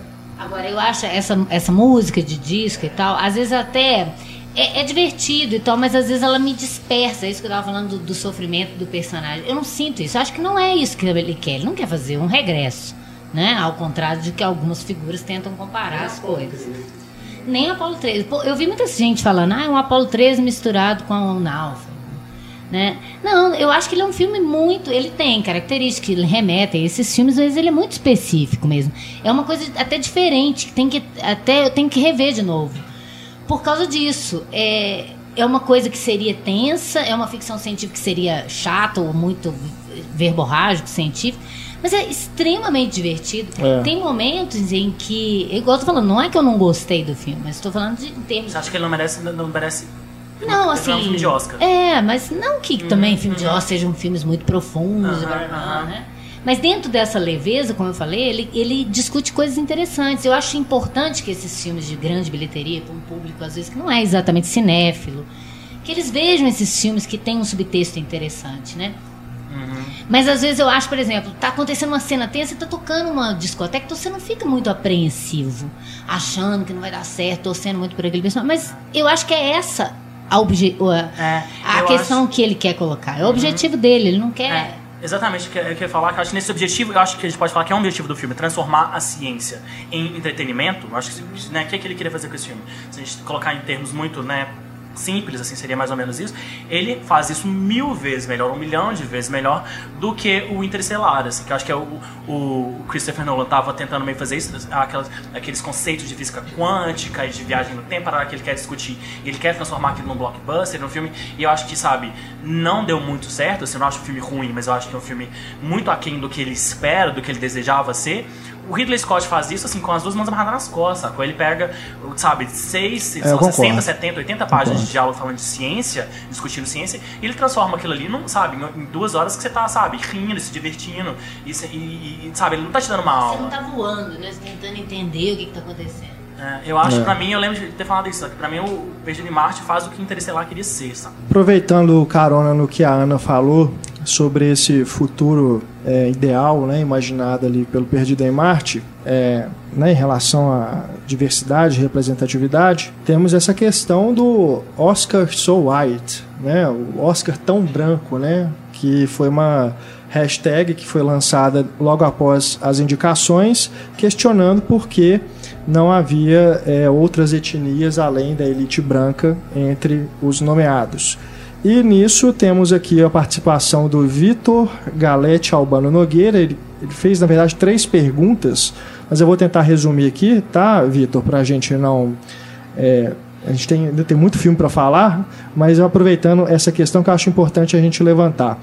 É, ele quer saber assim, se a gente acredita que essa campanha, né, principalmente sendo impulsionada é, pelo alcance da internet, se ela vai realmente causar algum impacto a curto prazo na indústria em relação à inclusão de mais personagens negros, latinos e outras minorias nos próximos eh, cinco anos, ele supõe aqui, algo parecido com a tendência em relação a personagens femininas, que a gente realmente observou em 2015 uma maior eh, presença de personagens femininas eh, fortes e protagonistas de muitos filmes, né? E ainda dentro disso, ele quer saber se essas mudanças que a academia anunciou também vão surtir algum efeito, né? Eu- não estou me lembrando aqui exatamente quais são essa- essas mudanças, mas a presidente da academia, que inclusive é negra, né? Ela, é, em resposta, inclusive a essa campanha, ela foi, ela emitiu um comunicado e tudo anunciando algumas mudanças que seriam feitas no corpo de membros da academia, né, para que haja uma rotatividade e tudo, justamente numa tentativa de mudar esse quadro. É, essas mudanças, né, ela terminou, eles, é, é, no, no- né, o problema é que a gente não tem muita especificidade, mas as pessoas vão entender o que, que é. é num período de 5 anos, acho que tem metas de 5, 10 e 20 anos, os né, branches que eles chamam, né, que são as sessões da academia, os é, diretores, os roteiristas, os atores, os diretores de fotografia, cada um tem seu, né, seu comitê, ali vamos chamar de comitê. Esses comitês, num, num período de 5, 10, 20 anos, eles têm metas de diversidade a cumprir, né, determinadas pela academia. Assim, né, no- nos próximos 5 anos, eles têm que, é, de todas as pessoas que eles convidarem para entrar no comitê, um X% tem que ser né, de minorias, né, não brancos. É, 10 anos eles também têm uma cota cumprir e há 20 anos tem uma cota cumprir. E a principal mudança a mais polêmica, na verdade, nem foi essa, né, que foi essa desqualificação que vai rolar. Né? É, porque essa questão da existe uma percepção, que é uma percepção muito polêmica, nem todo mundo vai concordar, que é, são os membros mais velhos da academia, mais conservadores, né, que estão menos abertos ou mais, menos propensos a, propensos a votar em filmes com minorias, né, em, em filmes com negros, latinos, etc, etc. Então, o que vai acontecer é que se você tem várias regras, é uma coisa muito louca, mas basicamente se você é um é, integrante da academia que não trabalha há mais de 10 anos e não é vencedor do Oscar, você não vai ter mais direito de votar. Assim, se você ganhou um Oscar, se você é um vencedor do Oscar, sei lá, o Jack Nicholson, né, que tá faz um tempo, faz algum tempo não né, não, não trabalha, Sim, assim, mas sim. vamos ver, supor que ele fique 10 anos sem fazer um filme. É, ele não vai perder o direito de votar porque ele é vencedor de Oscar, ele tem o direito vitalício, vamos chamar assim.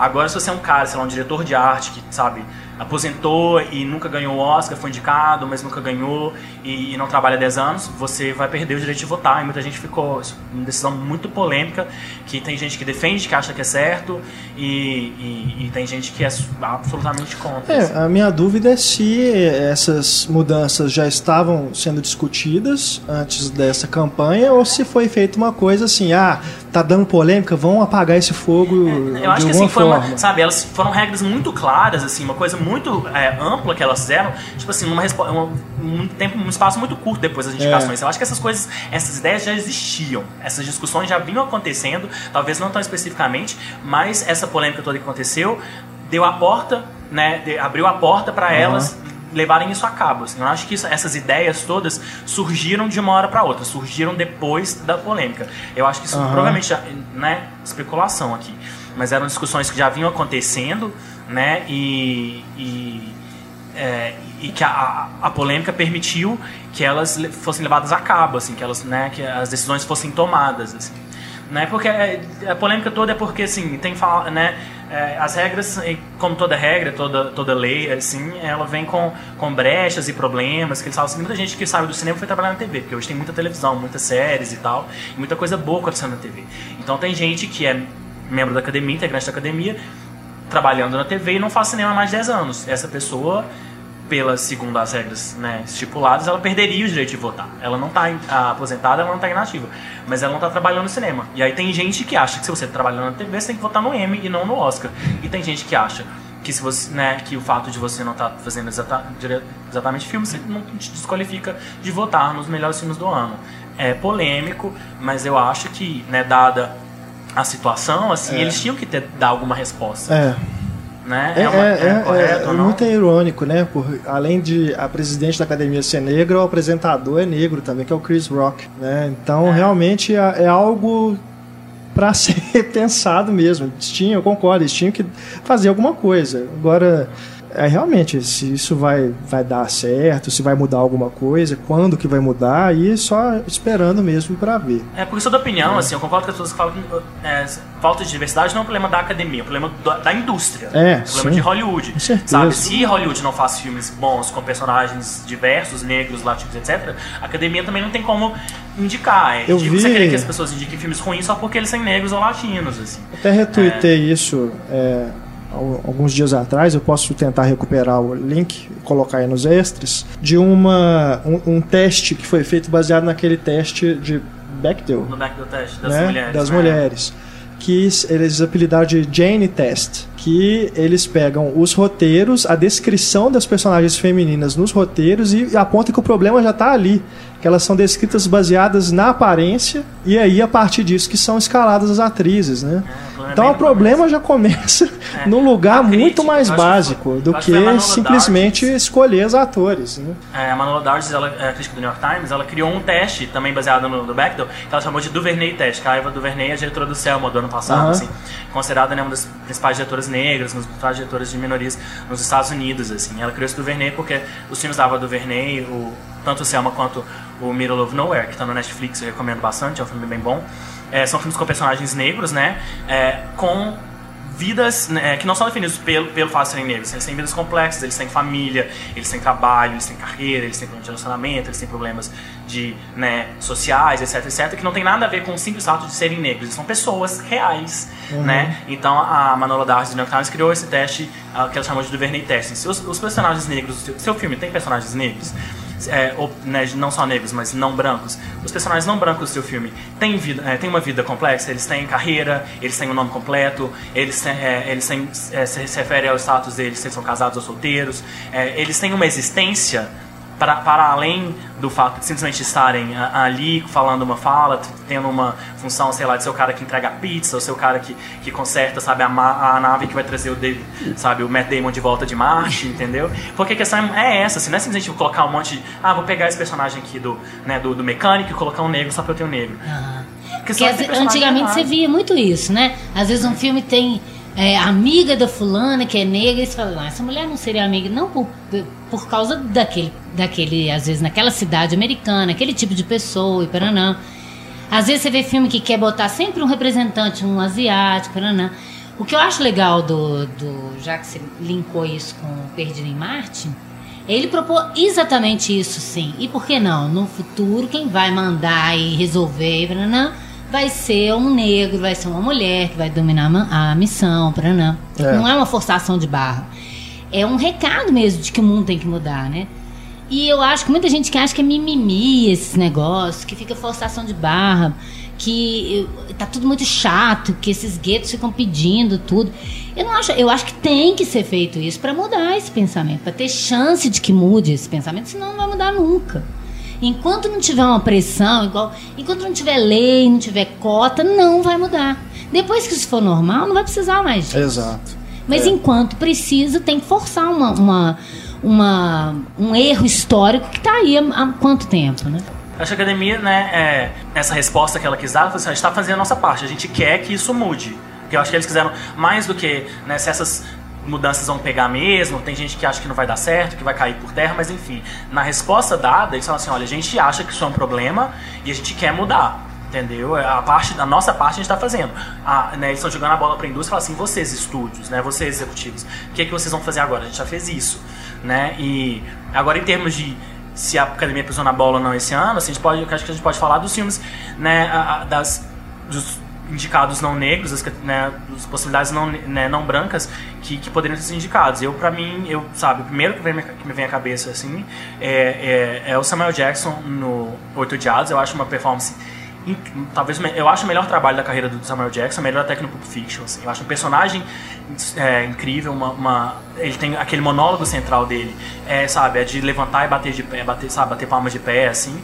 E não entendo, assim, não entra na minha cabeça como que ele não foi nem considerado, assim. Eu acho ele infinitamente melhor ah, que o que o Brian Cranston no Trumbo. Eu acho ele infinitamente melhor que o Matt Damon no no de Marche, melhor que o Eddie Redmayne no no Garota Dinamarquesa e assim ele não chegou nem a ser discutido sabe né? Aí tem a, a para além dele tem também né, claro o Beasts of No Nation que eu não eu acho eu gosto mais das outras coisas que o Kerry Fukunaga fez mas o Idris Elba realmente está sensacional no É filme.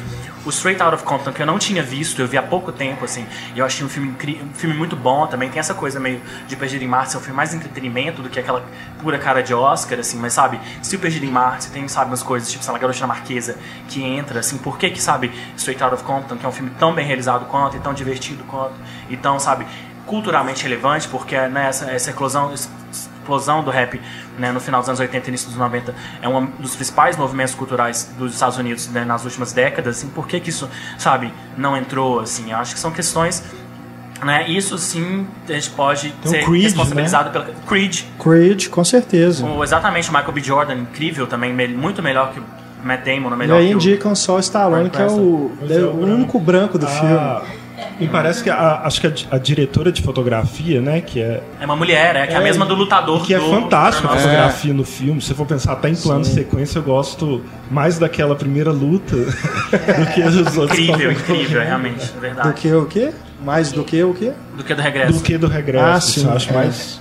Eu, eu acho que funciona melhor ali pra mim. Assim. É, Ryan Entendo. Coogler, diretor e roteirista do Creed, realmente melhor que o Adam McKay. Dá pra Com deixar o Renato certeza. feliz.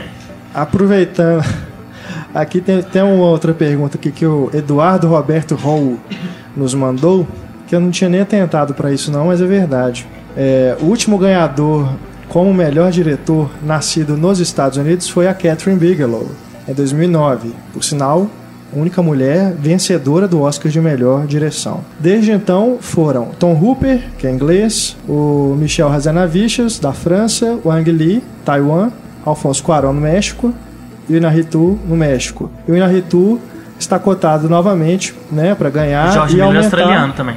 é, e aumentar para seis anos sem um diretor americano a ganhar um Oscar, um fato inédito. Qual a opinião de vocês sobre isso? O Oscar está mais globalizado? Eu achei que ele ia perguntar se ele tem que criar uma cota para americano ganhar o Oscar. Não, não, não. Mas é, acho que né, isso é de anos 30 e 40. Hollywood sempre foi feito de imigrantes. assim, Com né? certeza. E que bom, né? Que legal que tem. O, a- o grande legal de Hollywood é quando começou a misturar né, os europeus. Fora que já começou com os imigrantes todos, né? Hollywood foi criado por imigrantes do leste europeu, principalmente. Mas eu acho muito legal. Agora o povo fica com preguiça. Acha que o Inharto era mais, mais legal quando ele fazia isso só no México. Agora ele tá fazendo filme hollywoodiano, o cara não é tão bom assim. Isso é bobagem, né? É, e ele pergunta se a safra de diretores americanos não é boa. Não. Não tem nada a não ver. tem nada a ver. Acho que é só questão de fazer o filme certo na hora certa. Mas os caras continuam aí. É isso tudo que a gente falou do lobby, assim, não é, É. que, é que a gente tá falando, não são exatamente os melhores filmes Exato. ou os de maior sucesso. É. né? Tem- Tem ótimos filmes com diretores americanos, Sim. uma bilheteria talvez aí da história diretor americano, J.J. Abrams, né? Assim, É. se for pensar no Star Wars, tem. Então, assim, tem muito filme legal. Eu acho que é, é isso que o Renato falou, uma coisa de momento, É. né? das coisas todas que acontecem ali pro filme acabar sendo indicado ao Oscar, o diretor Sim, sim. também. Com E ainda certeza. ganhar depois, né? Além da indicação. É, e desses aqui que ele falou, só o Tom Hooper mesmo, né? Esse aí foi de lascar, mas os outros. Casanaviches também, pra mim, sabe? Que, cara, ah, é, quem você o não, não curte, né? Ah, não, mas eu, gosto. mas. É. Nossa. Eu não lembro quem tava concorrendo. pessoa. Não me tinha, tinha o- desce. Scorsese. Tinha o Cabré É. e tinha. Ah, é, então. É, o Bennett Miller do Moneyball, que eu- é um filme que eu gostava bastante. Foi um ano fraco, na verdade. É, até o Scorsese, que eu adoro, assim, acho o Hugo, tem todos os méritos do filme, mas aquela primeira me- meia hora inicial do filme é, é de, do, de doer. Assim, Não, a não pior é. meia hora do- da história do Scorsese. Fala E eu mal sou do fã do Scorsese. Eu sou meu, meu, meu diretor favorito, assim, sabe? Sendo meu diretor favorito, aquela meia hora inicial do filme é dura. É E dura. o Chega- Tom Hooper ganhou do David Fincher, né? Pois é, não. Então Hooper não merece ganhar nada. Né? Isso é uma coisa boa, que a academia dessa vez não. não Mas eu acho que o ele. Garoto na Marquesa é melhor do que o. Eu acho melhor do que o discurso do rei. que os miseráveis, com certeza. O discurso do rei acho que tá pau a pau. Mas vamos seguindo. Vamos seguindo. Tempo urge. Spotlight. Seis indicações. Também considerada aí, né, né, nas prévias do Oscar como um dos favoritos a levar o principal. É, a gente, no, papo de- no último papo de redação, discutiu um pouco sobre ele. Então, novamente, eu peço aos nossos ilustres convidados que não estiveram aqui no- na ocasião para falarem sobre Spotlight. Eu, eu gosto, mas eu, eu fico na dúvida se é aquele filme que só jornalista gosta. Né, Não acho filme, não. Né? É. Mas assim, me lembra, le- acho que todo mundo já falou isso, todos os homens presidente. É aquele caso também do diretor invisível, assim, entre aspas, né? Sim. É, Eu tô assim querendo como- chamar a atenção do é, menos é mais, assim, por isso que eu gosto muito do, do Tom McCarthy. É um elenco grande e eles estão. é, eles estão no, no mesmo nível ali, né? Tá, tá- não tem ninguém. O Mark Ruffalo que foi indicado, né? pra- E a Rachel McAdams. E a E a Rachel. Rachel McAdams, é. É, eu gosto muito do filme, assim, porque eu acho que, né, se a gente pensar em termos de Oscar e tal, dessa, dessa corrida, dessa competição pro melhor filme, ele tá meio disputando o, o mesmo tipo de voto, vamos colocar assim entre aspas, com o Grande Aposta, né? Que são dois filmes sobre questão, né? Questões. Só que é melhor. É, é, sobre questões é, relevantes, questões contemporâneas, né? De formas. São duas abordagens completamente de apostas, assim, diametrais, né? Que o Grande Aposta é esse filme do mais é mais, sabe? Mais edição, mais montagem, mais insert, sabe? Atores de peruca e com atuações, sabe? Pra, pra mim, bastante exageradas, no caso do Steve Carell e do, do Christian Bale, assim. E o Spotlight é o oposto disso, sabe? Tipo assim, é menos. Menos é mais. Quanto menos. Não tem uma grande cena, não tem uma grande discussão, sabe? Não tem, é, E não tem um você- grande momento. E você assim. acompanha o filme com uma lógica jornalística que eu acho bacana também, porque resgata o jornalista tá tão desacreditado, né? Eu que, eu posso falar mal Oh. porque eu sou jornalista. É, sou aqui, formada em jornalismo, embora eu tenha mundo- vergonha de admitir isso às vezes no Brasil. Só a principalmente. que não faz a faculdade de jornalismo, mas. Né, Senti tem... cara. Não, não faz a não faculdade. mal, mas a gente pode, Não entendeu? é um só- só para Deixa eu jornalismo. só corrigir. Mas eu não achei não faz a faculdade de jornalismo, mas né, está com, convive com jornalistas, né, trabalha com coisas ligadas ao jornalismo no cinema e cena. Mas eu acho muito legal esse resgate que ele dá a um poder da imprensa que a gente já não acreditava mais nele, né? Porque parece que a imprensa só está a serviço dos poderosos, do que dos interesses escusos de governos e empresas. E isso foi muito legal de eu rever isso, assim. Eu que comecei a fazer jornalismo muito influenciado por todos os filmes de imprensa, desde Cidadão Kane e tal.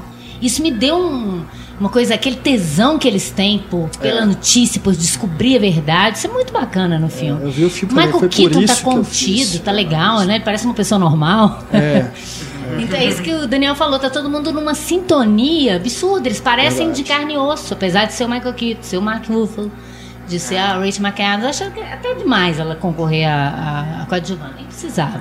Mas é isso eu também acho. né? Pra, é pra o mim, ela é a. Rachel McAdams de todos os filmes que ela é a Rachel McAdams. É, porque ela tem aquelas cenas, né? Sempre, ela foi né? indicada É ela ótimo, foi indicada porque eles gostam mas- do filme, é né, meio claro isso.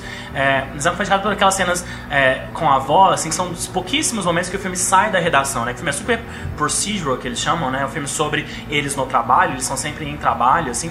E as poucas cenas né, que eles saem dali, as que mais marcam aquelas cenas dela com a avó, porque é aquilo que você vê o impacto do que você está falando. Olha, é muito importante fazer isso, é muito importante você falar isso, denunciar isso. Mas olha, como que as pessoas vão receber isso, né? E é um tema difícil, né? Se você É. pensar que muito, grande parte do mundo ainda é, é católico e tal.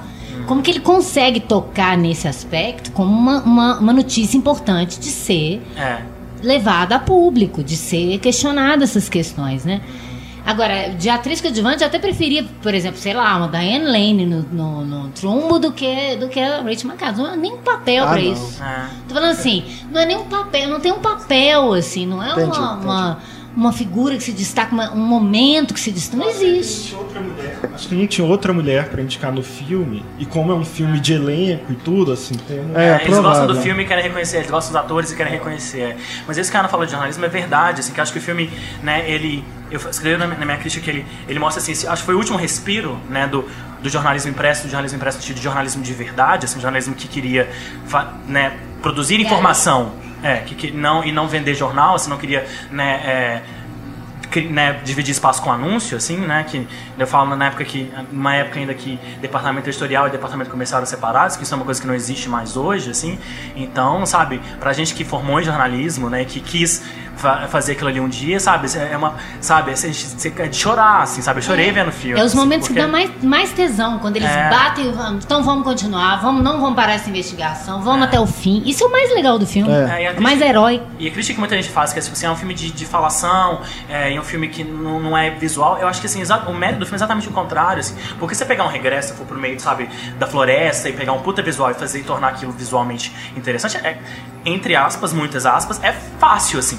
Agora, você pegar um filme que é um monte de gente numa redação, a redação é o lugar mais feio do mundo, menos interessante, você pode imaginar, um monte de computador com mesa A cinza. ideia da investigação, É. de mostrar um lado, o outro lado, É. o outro lado. Isso E é como massa. que ele transforma isso, deixa isso dinâmico, você sabe, a montagem do filme, ele cria um suspense, sabe? Quando chega aquele 11 de setembro, você fala assim, puta que pariu, 11 de setembro, você fica, sabe, você sente a irritação deles, a antecipação deles É. em publicar aquilo e, e continuar a investigação. O filme tem uma dinâmica audiovisual muito bem feita e é difícil de fazer, porque o tema é árido. E a maioria desses filmes que no final fala tudo que aconteceu, dá os dados e tal, você fala, ah, tá, tá. Então vai me poupar de pesquisar no Wikipedia. Mas esse filme não. Ele é. Os dados te falam, "Nó, olha que bacana que ainda existe a imprensa para denunciar isso. Se não fossem eles, ninguém ia saber disso. Né? Então tem uma, uma- essa coisa interessante de você ver que esse caso. E é importante ser contado, né? Igual a gente conversando antes sobre a garota dinamarquesa. É ruim e tal, não tem nada demais, o diretor é ruim. Mas é importante que essas histórias sejam contadas, né? Tem um, algumas histórias que precisam ser levadas a público. Para que as pessoas saibam que aconteceu isso e tal. Agora, não é igual a da garota dinamarquesa que fica só, ah, tá, entendi essa história, que legal que eu conheci É. e tal. Não, é um filme que te, te joga pra cima, te Tem faz pensar mais, sobre isso. né? É. É só você ler e pronto. Ah, é, só, não é? né, não vou, não, Verbete de enciclopédia. Não quero aprofundar muito o Garoto Dinamarquesa, porque acho que não vai, a gente não vai discutir muito ele, não, não foi indicado o melhor filme. Mas assim, eu tenho problemas com o Garoto Dinamarquesa, que, o tanto quanto ele muda a história.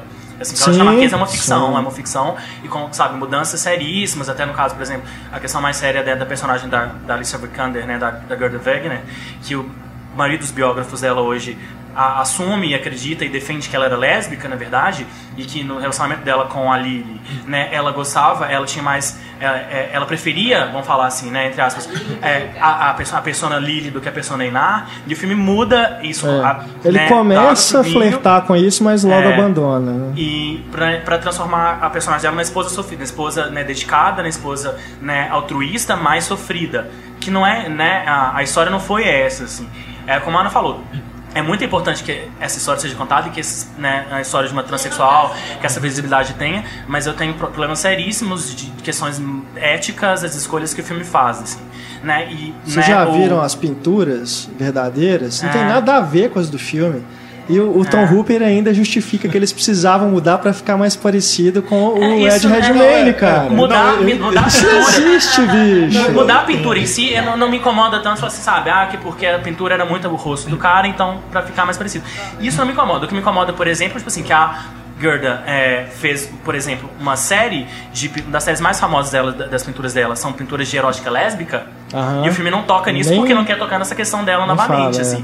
Então o filme, sabe, faz mudanças e escolhas muito moralmente, né, e eticamente questionáveis, assim. Com. Né? O que, o- eu falo isso pra valorizar a fidelidade, assim, que às vezes as pessoas ah, mas eu tenho preguiça desses filmes que o, personagem, o ator parece com o personagem e que o filme segue a, a- o roteiro segue a risca demais tudo que aconteceu, mas em questões assim, quando você tá falando de pedofilia, você tá falando de igreja, você tá falando de transexualidade, sabe, é cada escolha que você faz na hora de ficcionalizar, e se, se o filme é ficção, tem que ser ficção, e você tem o direito de mudar as coisas, mas quando você faz uma escolha como roteirista ou como diretor de isso é uma coisa, eu vou pa- vai virar outra, você tá fazendo uma escolha moral e ética muito É. séria, assim, É. que, né, diz respeito até aos personagens, a história que você tá contando. Então você tem que, você tem que respeitar isso, isso, assim. nem sabia disso. É, Mas e- eu gosto do- de como o, o Redmayne constrói o, personagem com delicadeza, te faz pensar nessa questão de como que é para aquela pessoa estar querendo estar no corpo de outra, independente se aquilo é real ou não, entendeu?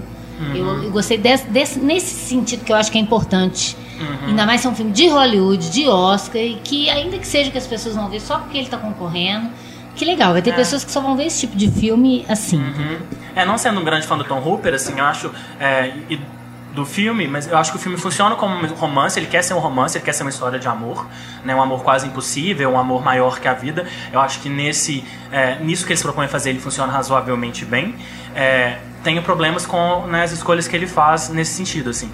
Mas, né, e, é, voltando ao Spotlight, é, eu acho que ah, o valor do filme. eu conto um caso aqui, né? Vou contar um caso, mas bem rapidinho. É, que um grande amigo meu é, assistiu o filme, adorou, assim, a mãe dele, acho que como a mãe de vários de nós aqui, é super católica, e ele adora dessas discussões com a mãe dele, assim. Ele foi falar do filme achando que a mãe dele ia falar assim, de criar caso, ia discutir, ele queria ver qual que ia ser a reação da mãe à ideia do filme. E a mãe dele ficou super interessada. Ela falou assim: Eu quero ver esse filme, traz pra eu ver porque eu quero assistir. A mãe dele mora no interior, né, num sítio.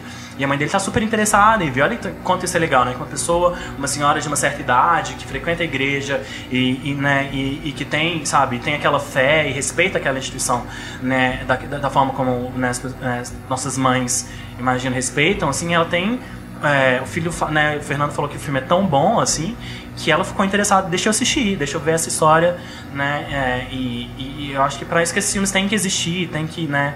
é, o Oscar tem que ser marketing deles mesmo, porque senão eles né, passam batido. Temos também concorrendo a seis estatuetas, assim como o Spotlight, o Ponte dos Espiões, do Spielberg. Para mim, a grata surpresa na categoria Melhor Filme, porque não achei que ele chegaria lá a ser considerado filme da categoria principal. E eu gosto demais, é, tá entre os meus favoritos de 2015, né?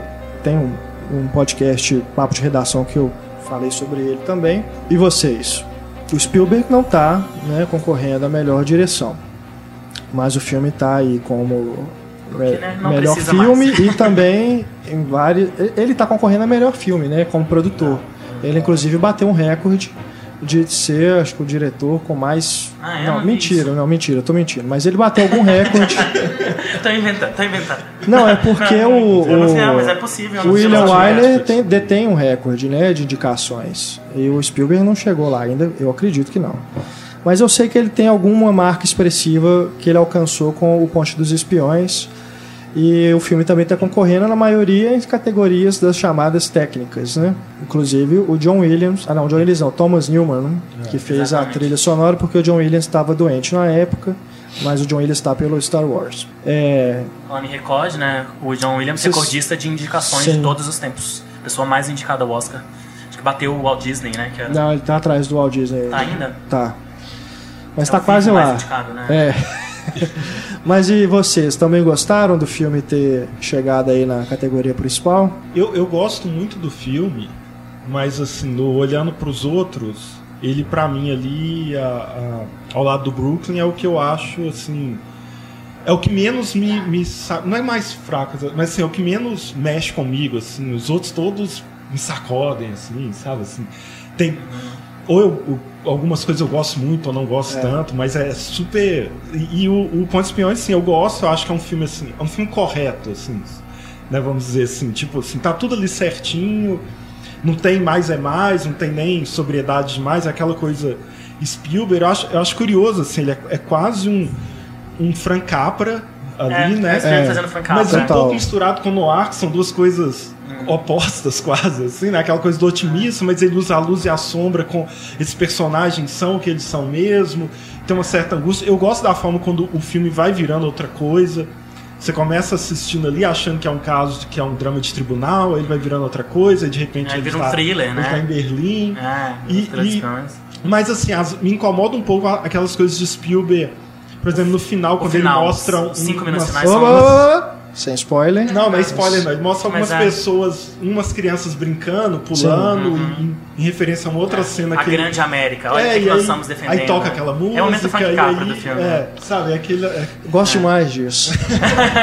já- É Gosto Piegas, mais. eu sou um grande fã do filme, assim, eu gosto muito do filme. E na minha cabeça, ele dialoga, ele tá no mesmo grupo desse- do, do Perdido em Marte, de certa forma, sabe? Filmes, esses caras, sabe, esses veteranos, falando sobre, olha o que pode ser feito quando grandes homens, sabe, sabe, decentes fazem, sabe, se propõem a fazer uma coisa boa, assim, é mais um filme sobre, sabe, homens bons, homens decentes fazendo a coisa, sabe, escolhendo fazer a coisa certa, assim, né, que eu acho que esse momento de que os Estados Unidos, tá, né, o Brasil também está passando por, é, é uma, há uma descrença tão grande nas instituições, no Estado, na política, né, nos homens de poder, assim, eles pegam, eles contam essa história assim, olha, olha o que que poder, sabe, pode resultar, o que que pode ser feito quando grandes homens, sabe, fazem a escolha decente, fazem a escolha certa, assim.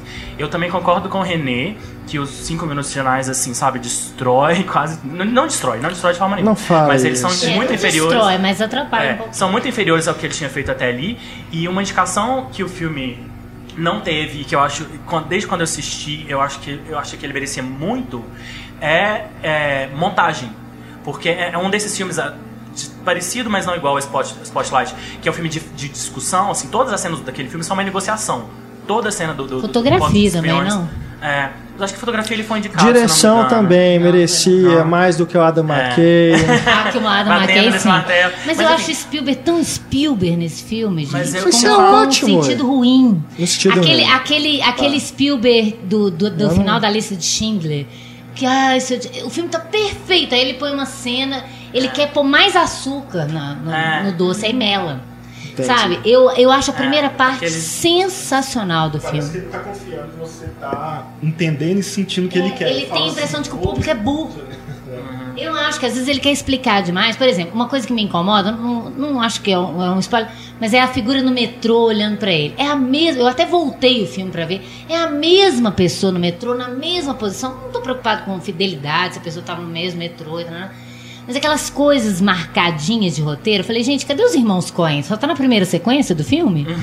né? Não, é, porque o final A primeira filme... sequência é os irmãos Coen, depois é, Spielberg. O Spielberg que eu, deixou naquele roteiro. eu gosto é dele total ser assim. dele, dele ser essa coisa de filme é, que parece que tá ultrapassado, que tá É um filme anacrônico. Isso é clássico, legal. clássico, clássico, Gosto clássico. Ele é classicão, É. é, isso que eu. É. Eu amo isso no filme.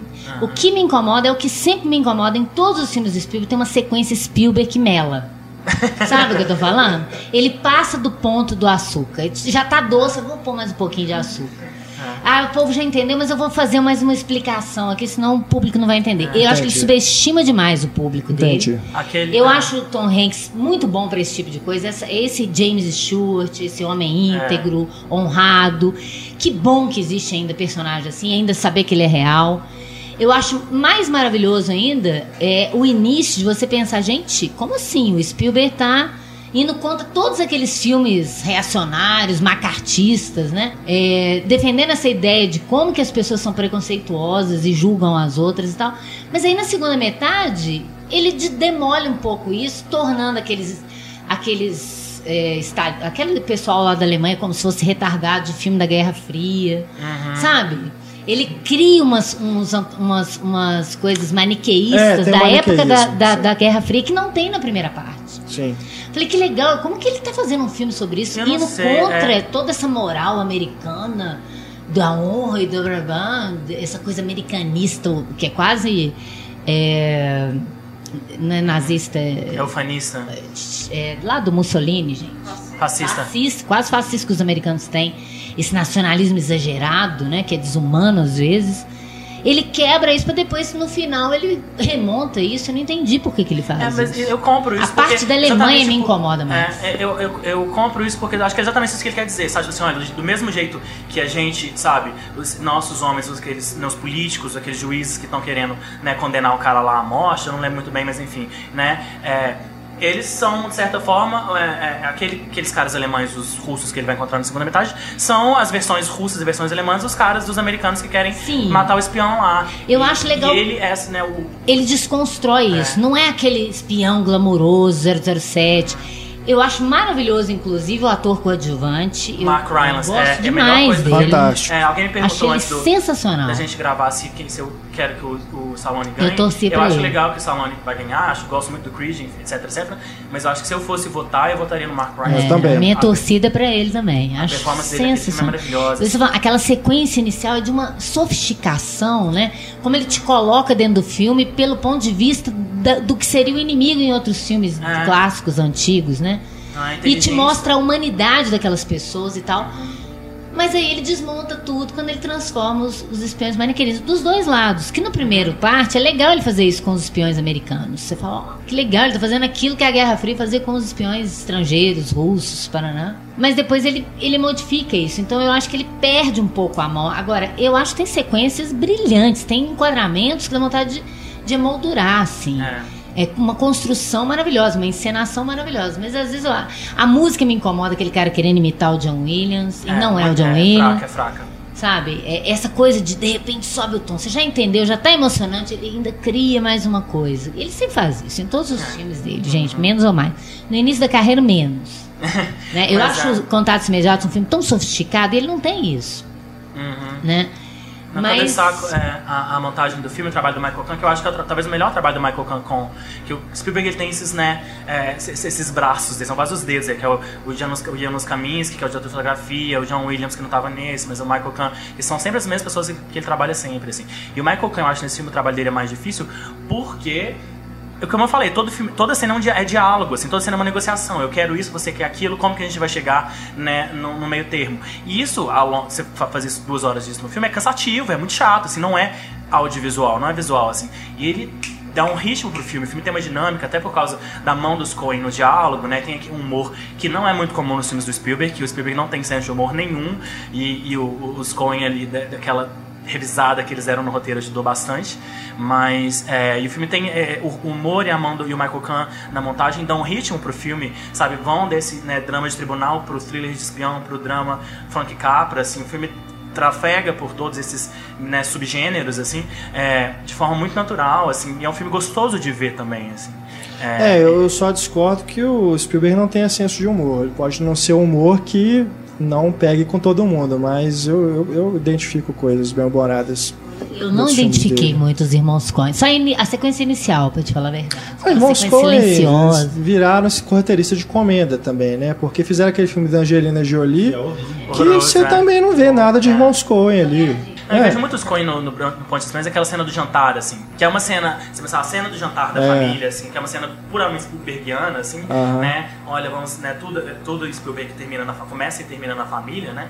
É, e ele cria, assim, um, um- eles criam umas gags, assim, e um, um- um humor que os personagens têm, que dependendo do Spielberg, eles nunca teriam, assim, uma, uma, uma acidez, um ritmo da, né, até da cena, assim, que você vê é, um humor meio off-beat, assim, meio, sabe, in- in- inesperado, assim, que, que eu, eh, eu reconheci muito dos Coen, assim. E é engraçado que o roteiro não é dos Coen, né? É um menino estreante, que eu não lembro É, o nome dele. exato. E, né, que sorte Eles- que você tem na vida, que seu primeiro roteiro, o Spielberg decide fazer o filme e os irmãos Coen, sabe, ainda retocam seu roteiro, assim, né? Foi indicado ao Oscar, Doctors, né? Se ganhar, não vai ganhar, mas se ganhar, devia agradecer. Obrigado, Coen, por esse Oscar. Bom, chegou a hora. A grande aposta que do filme. concorre né? a cinco estatuetas, né? Eu só tô seguindo essa ordem porque, por exemplo, o Carol também concorre a seis. Mas a gente tá falando primeiro dos Ah. indicados a melhor filme. O- a grande aposta, então, que depois que ganhou o prêmio do Sindicato dos Produtores, passou a ser considerado, né, a grande aposta pro Porque- Oscar também. Porque, né, voltando aquele começo lá, aquela explicação minha louca de como que eles elegem melhor filme, o Sindicato dos Produtores é o único, né, a única premiação que também usa essa coisa que eles chamam da, do, do, do, do- do- Dos né, coisa das pilhas, das montinhas, é, dos montinhos. É é a única premiação que segue essa regra e por isso que eles falam que depois que essa regra mudou, o Sindicato dos Produtores é o, a prévia mais garantida, mais... é, É, aquilo já de cara que eu falo é que o, o- isso eu vi várias pessoas comentando, críticos inclusive, que apesar de todo o esforço que é feito para tornar o economês entendível, as pessoas não conseguem compreender o que está sendo dito. Né? Aquele, aquele monte de termos da- do mercado financeiro e tudo. E mesmo com a parte didática de usar a Margot Robbie numa banheira, de pôr aquele chefe de cozinha né, preparando o peixe. né? Depois a Selena Gomes né, na, na mesa de apostas. Mesmo com isso, o filme, eh, grande parte dele se torna é, inen, ine, ininteligível. inentendido. Eu discordo, eu discordo. Tá vendo? Até me, até me embolei aqui. Eu mas eu, eu, eu te- teve um, um- Me desculpa, tá? Eu não, não tô lembrando o seu nome, mas lá no Letterboxd teve. ah, Achei até engraçado, porque geralmente não tem comentários nas minhas postagens lá no Aham. Letterboxd, mas esse é o que teve mais até hoje. Houve um mini debate ali dentro. E uma das pessoas que comentou é, discordou né, do, da minha, do meu posicionamento, é, dizendo que assim. Que ele, ele considera isso mais assim, é, é, um- uma deficiência minha. Você não é inteligente filme. bastante para o filme, Renato. Eu- eu- Assim, ele foi, ele foi bem educado no comentário, tá? Eu tô, da forma como eu tô dizendo assim, parece que ele me chamou de burro, mas não foi isso não. Eu gostei não foi um muito. comentário de internet, foi um comentário Eu gostei muito do que ele escreveu. anônimo, não. Eu gostei muito do que ele escreveu e, e acho que esse tipo de debate que é o mais saudável, né? Mas eu, eu concordo em parte com ele. Eu realmente eu não tenho um, um entendimento de economia que me permite entrar no filme e compreender Mas tudo. mesmo que você tivesse, Mas, eu acho que é difícil Poxa demais. vida. Não, eu, eu eu li, eu li entendo, um livro que chama. Crash, que é, É Crash- sobre economia, sobre, conta todas as crises econômicas, de todas as Crash crises no econômicas. limite, não, não. que é muito legal. E é assim, tem uns dois anos que eu li o livro. E era difícil de, de compreender. assim, algumas coisas eu tinha que parar e tô tentando lembrar aquela explicação que a, sei lá, Selena Gomes deu na mesa de aposta. Que é a já única- passou 10 minutos do filme. É a única que eu entendi. Mas não acho que a nem parte os de ser- nomes do- dos do difícil, personagens. porque a parte de ser difícil de entender é, eu acho, é, é parte do que ele tá do, do, do- do discurso que ele tá né, é, revelando, que ele tá desvelando, que ele tá denunciando ali, porque as coisas são tão difíceis, os termos são tão jargões, são tão técnicos, exatamente porque o Street quer que você não entenda. Eu Eles só conseguem né, fazer isso porque você, e, né, é, você não- a gente não entende, a gente não tem dimensão do que, que eles estão fazendo A ali. gente nem entende por É. que, que existe bolsa de valores no mundo. Vamos Agora. começar por aí. né? É, já começa Mas eu gosto bastante. Eu, eu fui ao filme com esse preconceito, ah, Adam McKay, eu não gosto de nada que ele fez, é um diretor de comédia, edge, na na na. E eu me surpreendi, assim, eu saí do filme que eu falei assim, eu quero, quero queimar um prédio, sabe? Eu quero, sabe, eu queria botar fogo numa ponte, assim, porque o filme, me, sabe, me deixou muito. o Clube da ele me Luta. deixou muito revoltado. e, e eu acho que é isso. Então, pra mim, o filme funcionou, porque eu acho que é isso Entendi. que ele quer, assim. É, Não, é, e assim, o- eu não sei explicar, sabe? Eu não vou, não vou te dar uma aula do que, que eles estão falando ali, mas na- durante aquelas duas horas do filme, eu consegui entrar e eu consegui entender bastante pra seguir a, a narrativa e pra sair com essa revolta Eu que ele acho queria que, causar. assim. eu acho que é um tema fundamental, principalmente no momento que a gente vive. Acho importante falar disso, mas eu não gosto da forma como foi feita de tornar a coisa engraçadinha para que ela seja acessível. Eu prefiro E ver um filme sobre esse tema que, que seja quadrado, que seja sério, que seja chato, mas que eu entenda o que está O sendo de Wall falado. Street, que ele tenta imitar ruim. Que é, é, tenta imitar. Mas, por exemplo, o Margin Call, que também aborda esse tema. E tem um outro que é, é- tem, já é um pouco mais para trás, que se chama Alisson. A Questão Humana, com o Mathieu Amalric. É um filme que passou super batido, né? Foi só no circuito alternativo e tudo. Mas Mas que é um filme isso, que tá fala vendo? sobre isso, sobre, o- sobre o capitalismo ser essa coisa do demônio, e que é de uma forma muito mais humana e que te deixa puto do mesmo legal jeito. também, o Too Big to Fail. Não sei se é pra TV ou se foi pro cinema. É, que é muito legal. É, é- fala, inclusive, desses bancos, dessa crise Aham. que tá tratando. mais do mais do ponto de vista ali dos banqueiros e é, e é, é mais denso, assim, é mais interessante. Só que assim, eu, eu gosto, assim, eu, eu me diverti com o filme, mas é que Léo falando lá, é, é, é quase é, tem aquela aquele plano super sugestivo do, do spotlight do Boston Globe do lado do American Online, né? Do, e é, é meio assim, o Spotlight é o, o, impresso e o grande aposta é o Facebook. Assim. Né, você tem uma sobriedade ali com os dados. E o outro é esse tanto de informação sendo jogada e um tanto de gente comentando um em cima do outro, você não sabe no que, que você presta atenção. Tem uma pessoa falando com você, tem uma pessoa falando é com a outra pessoa que você não sabe quem é. que é, uma falando que não é assim mesmo. E eu acho que é uma. É, é, é proposital essa coisa da, da confusão, que é assim, olha isso aconteceu nessa época de excesso de informação e que ninguém se informou sobre nada. Então acho que esse formato do filme faz sentido nisso. É, esse atropelamento é, é, parte da estratégia de Wall Street, entendeu? Acho que ele, é, é, é coerente. Agora, não é porque eu não entendo, eu nunca vou falar que um filme é ruim porque eu não entendi, ou porque eu particularmente não gostei. O que eu acho é que é, é a, a, as informações demais, por mais que seja coerente com a proposta, né?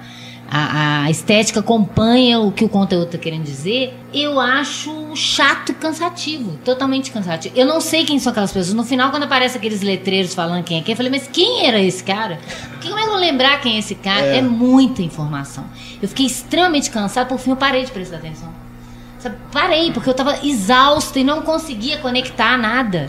É, não é nem a, a questão, se para mim, de não gostar porque eu não entendi, porque não. o geral, o espírito do que ele quer falar, eu entendi, eu Sim, compreendi. eu também, é entendeu? muito legal. Agora, aquelas, eu preferia ter... É... As imagens reais, misturadas, é, que te faz lembrar. Eu preferia é ter, chato, é ter entrado nos detalhes. Os detalhes eu não consegui captar, entendeu? Então, uma pessoa que é do mercado da economia vai se divertir a beça, sei lá, talvez igual uma pessoa que é do mercado da física quântica vai se divertir no interestelar, entendeu? Mas, assim, no geral, eu, eu compreendi, mas eu queria ter entrado tudo, queria ter aproveitado a experiência completa. Eu fiquei só com metade. Eu concordo muito com o René. Eu fiquei de fora da experiência. Eu falei, é, gente, eu tô julgada pro lado. Ele tá lá se divertindo, batendo a punheta dele e eu tô aqui. Isso mesmo.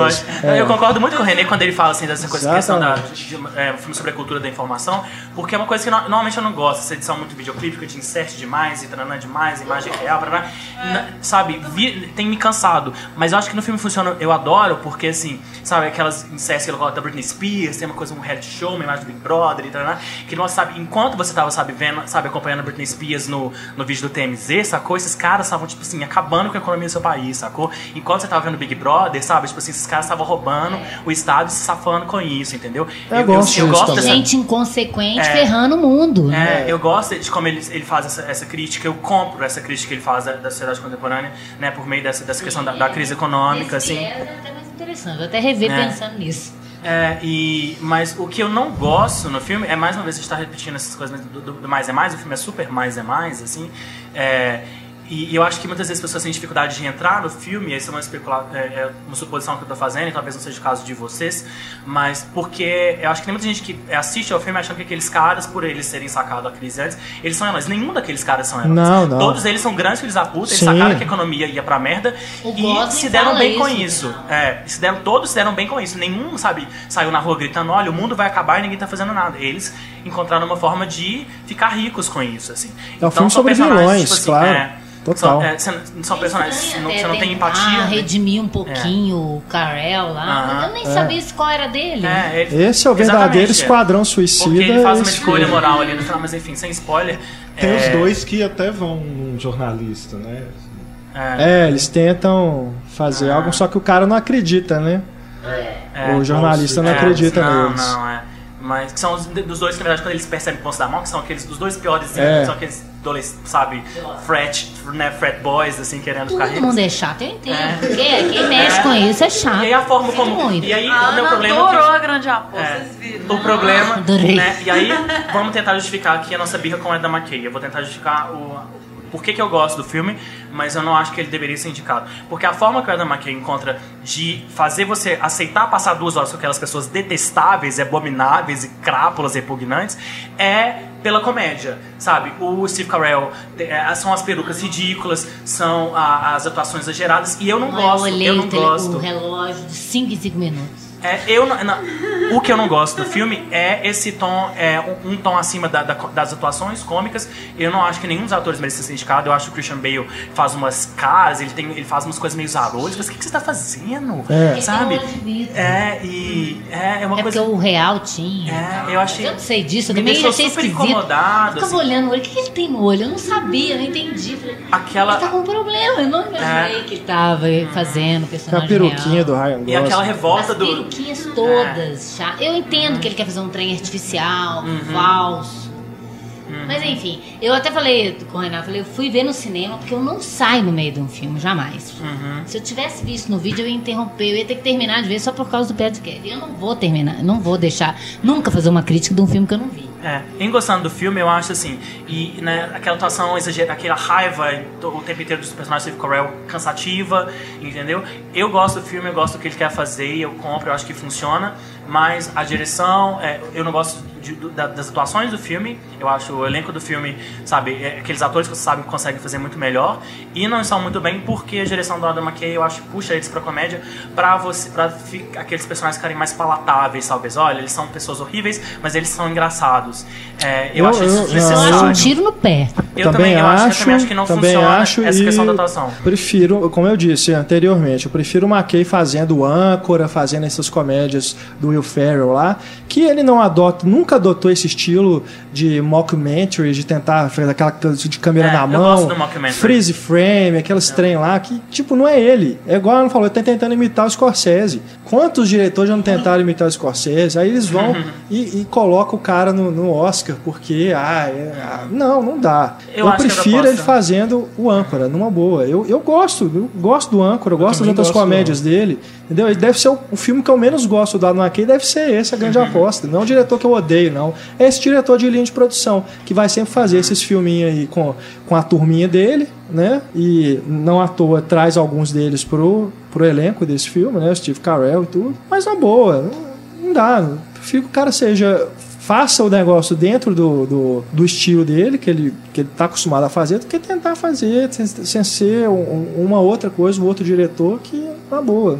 Não é. Tá Mas muito não- longe de não tentar de incomoda, conseguir não, assim. ser. É, eu gosto do mockumentary. Eu acho que é, é, né, o filme deve ganhar né, melhor roteiro adaptado, assim, até porque o livro, né, para quem não leu, o livro é um livro de não ficção, né? O livro não é uma historinha como no filme, o livro na verdade é quase um ensaio, né, é, sobre economia e tarará, tarará. E o roteiro que eles fazem adaptar é trans, pegar esses personagens e transformar isso numa, né, numa obra de ficção.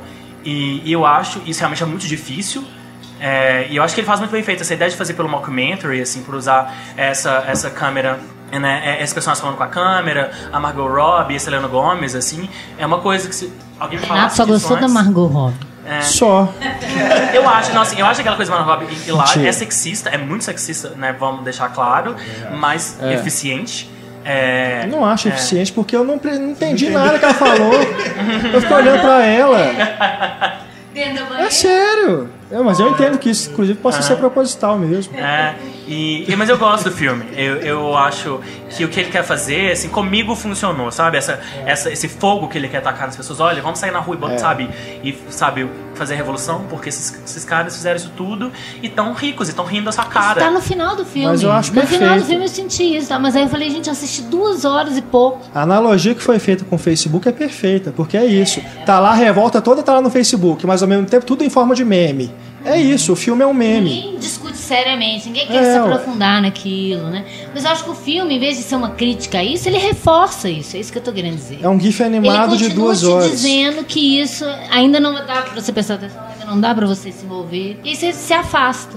É. Vira uma coisa que você também não reflete sobre isso. Não, a coisa do mockumentary que me, me incomoda é porque eu acho que se ele fizesse o filme como ele fez o Âncora, seria melhor. Eu acho que se ele fizesse aquele estilo lá Não, de comédia ele- e tudo, deixando os atores fazendo as macaquices deles, com o mesmo texto que fosse, mas acho melhor. Mas a câmera na mão, ela já é uma informação a mais dentro de um universo que já está super, super lotado de informações. É, eu acho que ele se perde, às vezes, no equilíbrio disso. Por exemplo, na cena em que os dois estão lá na recepção do banco, e aí eles acham que eles vão. vão- aí eles vão achar algum documento lá, aqueles dois mais jovens. Aí eles viram pra cá e falam, não foi assim que aconteceu. Na verdade, aí, aí é um momento assim.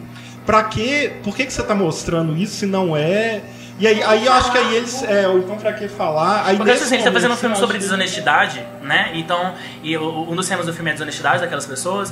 Então, quando as pessoas vai fazer uma coisa, entre aspas, desonesta, né? Ele tá falando assim, olha, tá vendo, sabe? São essas pequenas escolhas, a gente tá fazendo uma coisa que não aconteceu, mas, Mas, né, mas tô deixando claro, assim, pelo menos. um filme coisa de todo desvelar, é revelar a desonesto, desonestidade. né? O, o princípio do cinema é ser desonesto, assim, igual você falou aí do, do caso Garoto Dinamarquesa, que é mais grave, mas assim, o regresso não é a mesma história, do, o Steve Jobs menos ainda, o, né, o Pontes Espiões. Então, assim, a gente já sabe que aquilo é tudo falso, entre aspas, né? Assim, é, Mas ele quer te lembrar pra disso. que ele mostrar só naquela cena aí? assim, Mas ele quer te né? lembrar, porque no começo do filme ele quer Fosse te lembrar pessoal, isso aqui é tudo uma mentira, e na verdade a gente tá falando sobre mentiras. Tá Então, mas é por isso que eu acho que não é engraçado, ele é engraçadinho, que é diferente.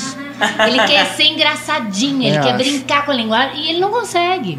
Eu acho estranho isso, porque falam ah, que o, o Inhárrito ele atrapalha, quebrando a, a, a- a quarta parede. Não acho de maneira nenhuma.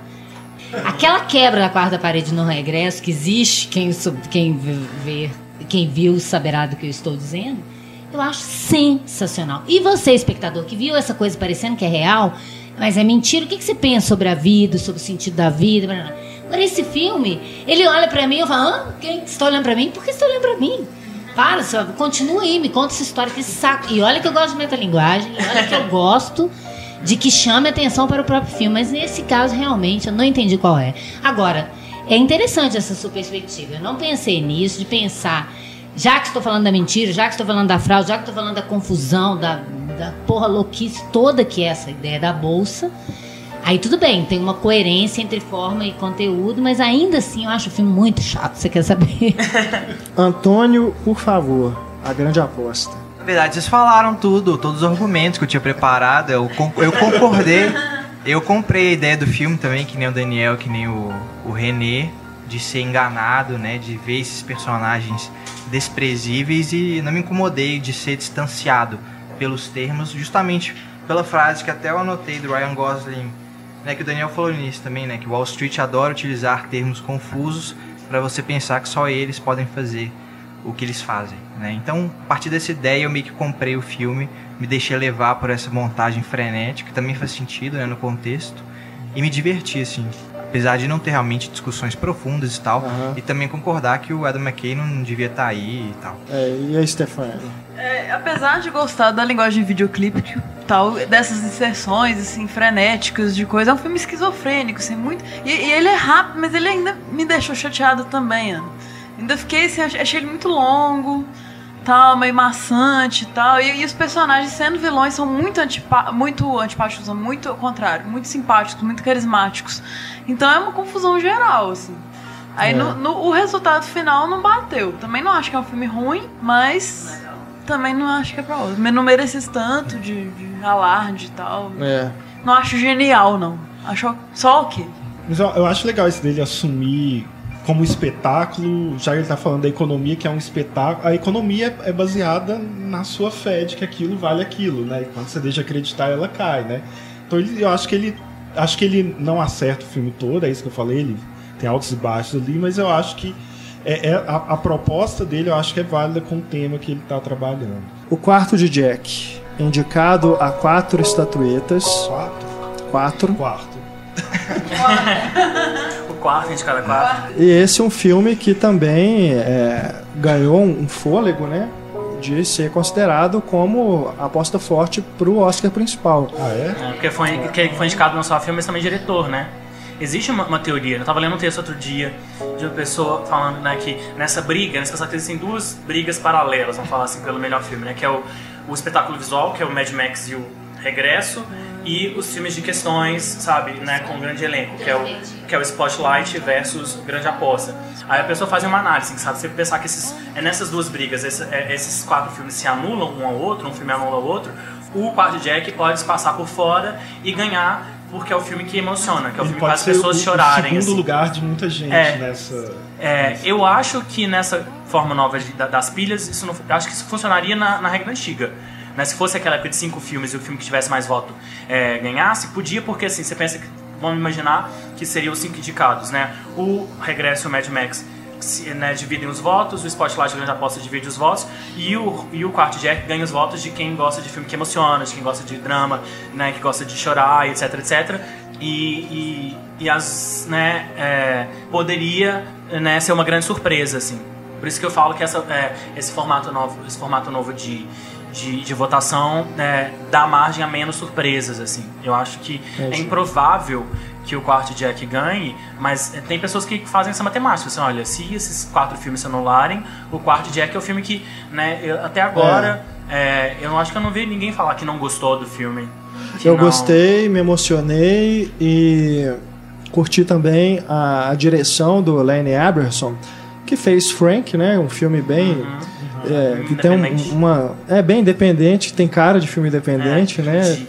E gostei da forma como ele é, representa a visão do menino, que é, é o ponto de vista dele, né? É. Ah, aliás, falando, é, antes da, da o- gravação. porque tem aquela coisa, ele foi criado dentro daquele espaço minúsculo, né? Um quarto de 10 metros quadrados e tudo, e cresceu ali, nunca viu o mundo exterior e tudo. E quando ele vai para fora, eu acho bem é, sutil a forma como ele reduz, como o diretor reduz os espaços para filmar o menino. Não, não falo isso nem só na questão de plano subjetivo, não.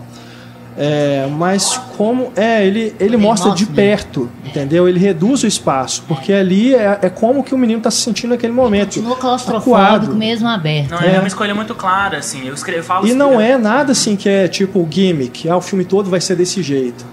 Não é, entendeu? São momentos É. muito específicos. Então, eu acho uma direção muito inteligente Uhum. e precisa, bem é, é cirúrgica nesse Uhum. sentido. Ele sabe onde colocar esse tipo de abordagem visual. É cinema, uma forma de visual de contar a história, o né? filme não te Bota- perde, né? Eu acho assim, aquilo que eu tinha falado também no início, é, é dos filmes que te faz pensar. Não assista é, é, trailer nunca.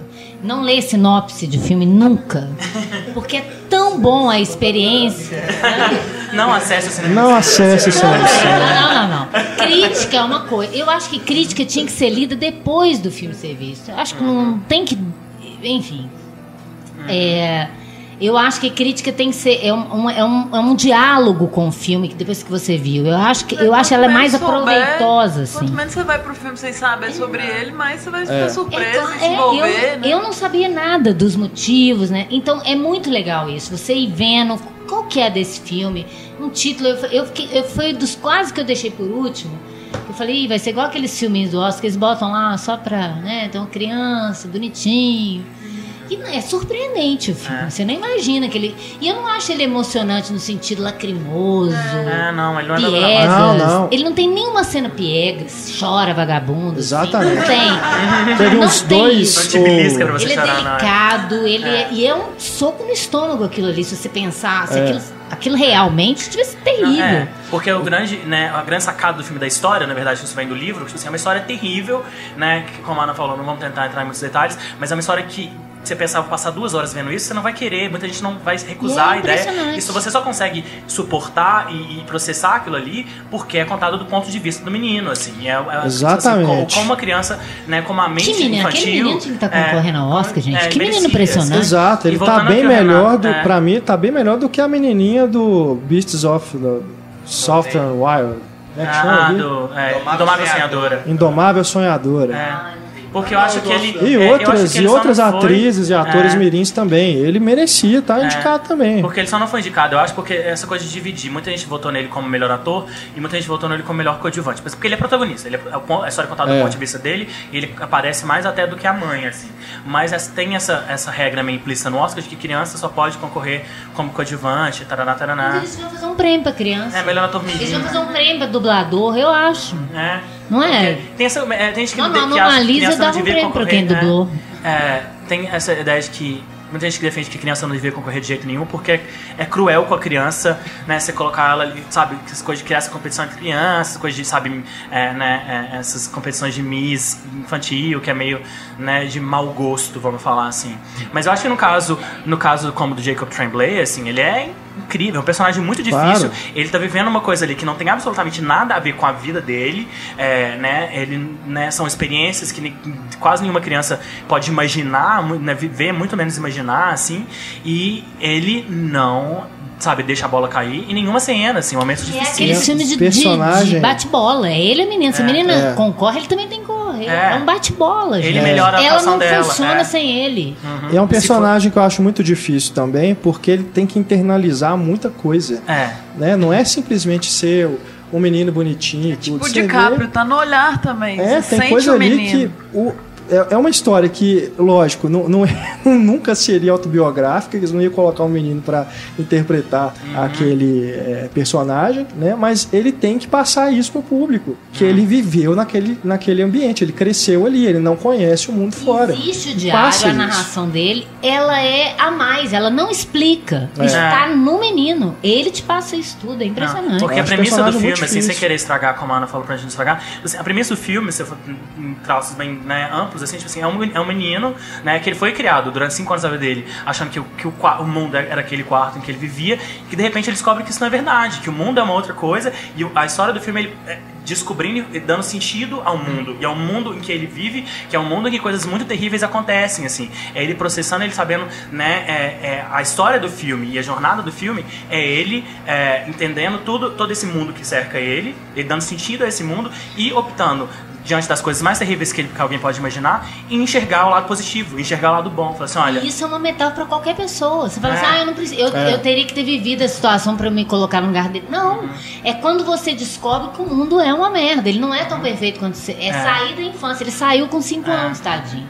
Ou entrou. É, o- Agora e ele vai ser realmente uma O criança. Que quanto o que falou. a, a liberdade é importante e às vezes a gente não valoriza coisas pequenas, né? É. Que o menino nunca passou Uhum. cinco anos sem ter acesso nenhum e a mãe sete anos, né? É. Então tem e, e coisas voltando àquilo que você falou no começo, que, que é muito legal, assim, essa coisa da câmera, das escolhas da câmera do Abrahamson, que é genial, assim, você vê no quarto, nas sequências do quarto, assim, é, né, a câmera, quando ela tá no menino, quando ela tá no Jack, a câmera move, assim, o quarto É. parece muito maior do que ele realmente é, É. assim, ela é aberta, ela movimenta, e na mãe, as- os planos são todos muito fechados, estão muito close na Brie Larson, assim, para É. reforçar aquela ideia de que ela se sente realmente aprisionada ali, de como eles processam, eles enxergam aqueles, aquele quarto de formas diferentes. Isso muda totalmente na segunda metade, por, por causa do que acontece e, do, né, de como eles vão lidar com o que vai com, com o que acontece assim.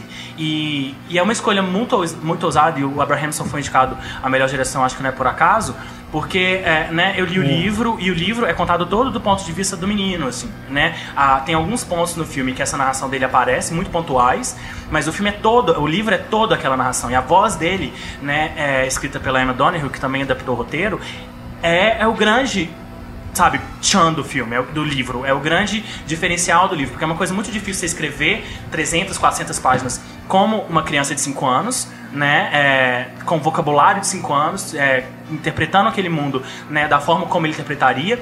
E ele poderia ter feito o filme com é, abusado, né, pegado várias, vários, vários trechos dessa narração e funcionaria, seria super bonitinho, porque é bem escrito, porque é literário e tá, tá, tá, tá, tá, tá. E ele faz a escolha de não. Eu, sabe, eu vou pegar isso que ela fez e transformar isso, de- traduzir isso de forma visual. Eu vou fazer isso com a minha câmera. Eu não, é, como a Ana falou, essa narração, se ela fosse us- usada mais do que ela é, ela seria redundante, ela seria expositiva, né? E ele, trans, ele opta, ele, né, ele de deixar de lado, de não usar par, o grande diferencial do livro, né? E, e de- tentar traduzir isso de uma forma que é mais cinema, assim. E, e É. eu acho que é por isso que ele, que que ele merece muito a indicação dele. A, a única coisa que me incomoda no filme, que eu acho que poderia ter até sido cortada, mas não deve ter sido porque foi a própria autora do livro que escreveu o roteiro, é o pai, que é o personagem do William H. Macy. Que ele aparece, some e beleza. Daí. Pra mim não tem muita importância. Eu entendo que, que, que ela quis criar aquela situação ali de, de, re- de rejeição, né? Mas. Desenvolveram, né? Mas eu acho que ele te dá uma pitada da vida anterior da menina com aquela família. Da, da dificuldade pra ela adaptar depois, assim. É. Não Porque, na verdade, desenvolveu, realmente. é. Acho que podia ter desenvolvido. Que o que ela- o nem pai um dela, famoso. o pai da Joy. É, Ah, o pai da que a minha mãe. percepção sempre vai ser meio né, complicado porque, porque eu ter lido o livro, então né, eu tenho pedaços, talvez, que o espectador que vai ver o filme não tem que ter, né? E não, não vai ter, assim. Mas enfim, o que ela tá falando ali, né? Eu acho que é um, é um ponto que pra mim é muito importante da história, que é falar, né? É que é uma coisa que a, a personagem da Brie Larson defende o filme inteiro, assim. Porque quando o pai dela vê aquele menino, quem que ela enxerga? Né? É, que, que, que- quem que ele enxerga? Ele enxerga o, o horror, né? E ela fala assim, olha pra ele, olha pra ele, né? Porque e a, e a Brie Larson defende, tipo assim, ele é meu filho, ele é filho de mais ninguém, assim. né? E o pai dela não consegue enxergar isso. O pai dela olha pro menino e ele vê o que aconteceu com, com, a, com a filha dele, assim. Ele vê o, né, o. É uma eu das acho- dificuldades que ela vai ter saindo daquele quarto. É o pai, é lidar com isso, com o que, que aconteceu com ela lá e tal. Eu gosto do filme ser dividido, assim. Tipo, ter essas duas partes claras mesmo. Porque chega no, no ponto, ele vai sair, podia ser um final. É um final, de certa forma. Ele conseguiu sair do quarto. Mas aí você vai ver Spoiler. o depois, você vai ver o difícil. Não, isso acho que a gente já falou aqui que ele sai do quarto. E é importante saber como é que é depois que ele sai do quarto. Não é só um filme de terror que ele é aprisionado. tido mais tempo, inclusive, mas eu Pode que ser, não é essa é. questão. Eu tô ficando assim, muito que é- fã do Abraham. É, Abrams, Aberson, porque eu adorei Frank e tal, então acho que ele tá Porque foda. o que eu lembro é que mais surpreendeu quando eu li o livro, assim, realmente você fala assim, sabe, eles estão nesse quarto quando, né, se eles, né, vierem conseguir sair, né, é o fim do, do, do livro, o fim da história, assim, mas não é, na verdade, a pergunta que ela tá te fazendo é, tipo assim, sabe, é, eles, é, não é se eles vão conseguir sair do quarto, é se o quarto vai conseguir sair deles, assim, né? É, porque aquelas regras, aquela coisa, sabe, tem presente de domingo, tem, sabe, quantos cereais você pode. No, livro, no filme nem fica tão claro, assim, quantos cereais você pode comer por dia, sabe? É, quantidade de comida que você pode usar, e, né? E a- essas regras, você vive sete anos, cinco anos condicionado por isso, sabe? Você sai dali, essas regras, essas regras não saem de você. Não é assim. necessariamente um fim feliz sair dali, pode ser outra prisão, né? Isso aí o Pablo até falou na crítica também. Você tá É, preso sim. aquilo ali que você viveu. Com Então, tem até certeza. apego, o menino quer visitar o quarto, né? Aí isso pode ter sido spoiler, talvez, mas... o, o, assim, eu gosto muito, depois do Mad Max é o que eu mais gosto. e é isso que já falaram aqui, de, igual o Daniel falou, de sair do quarto, o quarto não sair, eu acho, acho muito bom como ele desenvolve isso. E me lembrou um outro. Um outro filme que eu também gosto, que aparentemente não tem nada a ver, que é O Voo, do Robert Zemeckis, Oh, em que a coisa que parece a mais a mais difícil do personagem, que no início do voo é ele pousar aquele avião e é no início do filme eles saírem do quarto, Aquela cena mais fácil. no final você descobre que aquilo era o mais fácil. É. O mais difícil é o que vem depois. É, é eles contra eles mesmos, é o psicológico, é o que está internalizado. Por isso que eu acho que devia ter dado até mais tempo pra isso, pra essa construção desse mundo. Porque é tão interessante você- quando você percebe o tanto que o menino sente falta do quarto, porque é o mundo que ele conhecia, gente. Ele não acha É, aquilo ruim. isso que eu Ela acho- construiu isso pra não ser ruim pra é ele. muito sensível no filme essa parte, porque era pra ser- podia ser um filme policial e vira uma fábula, né?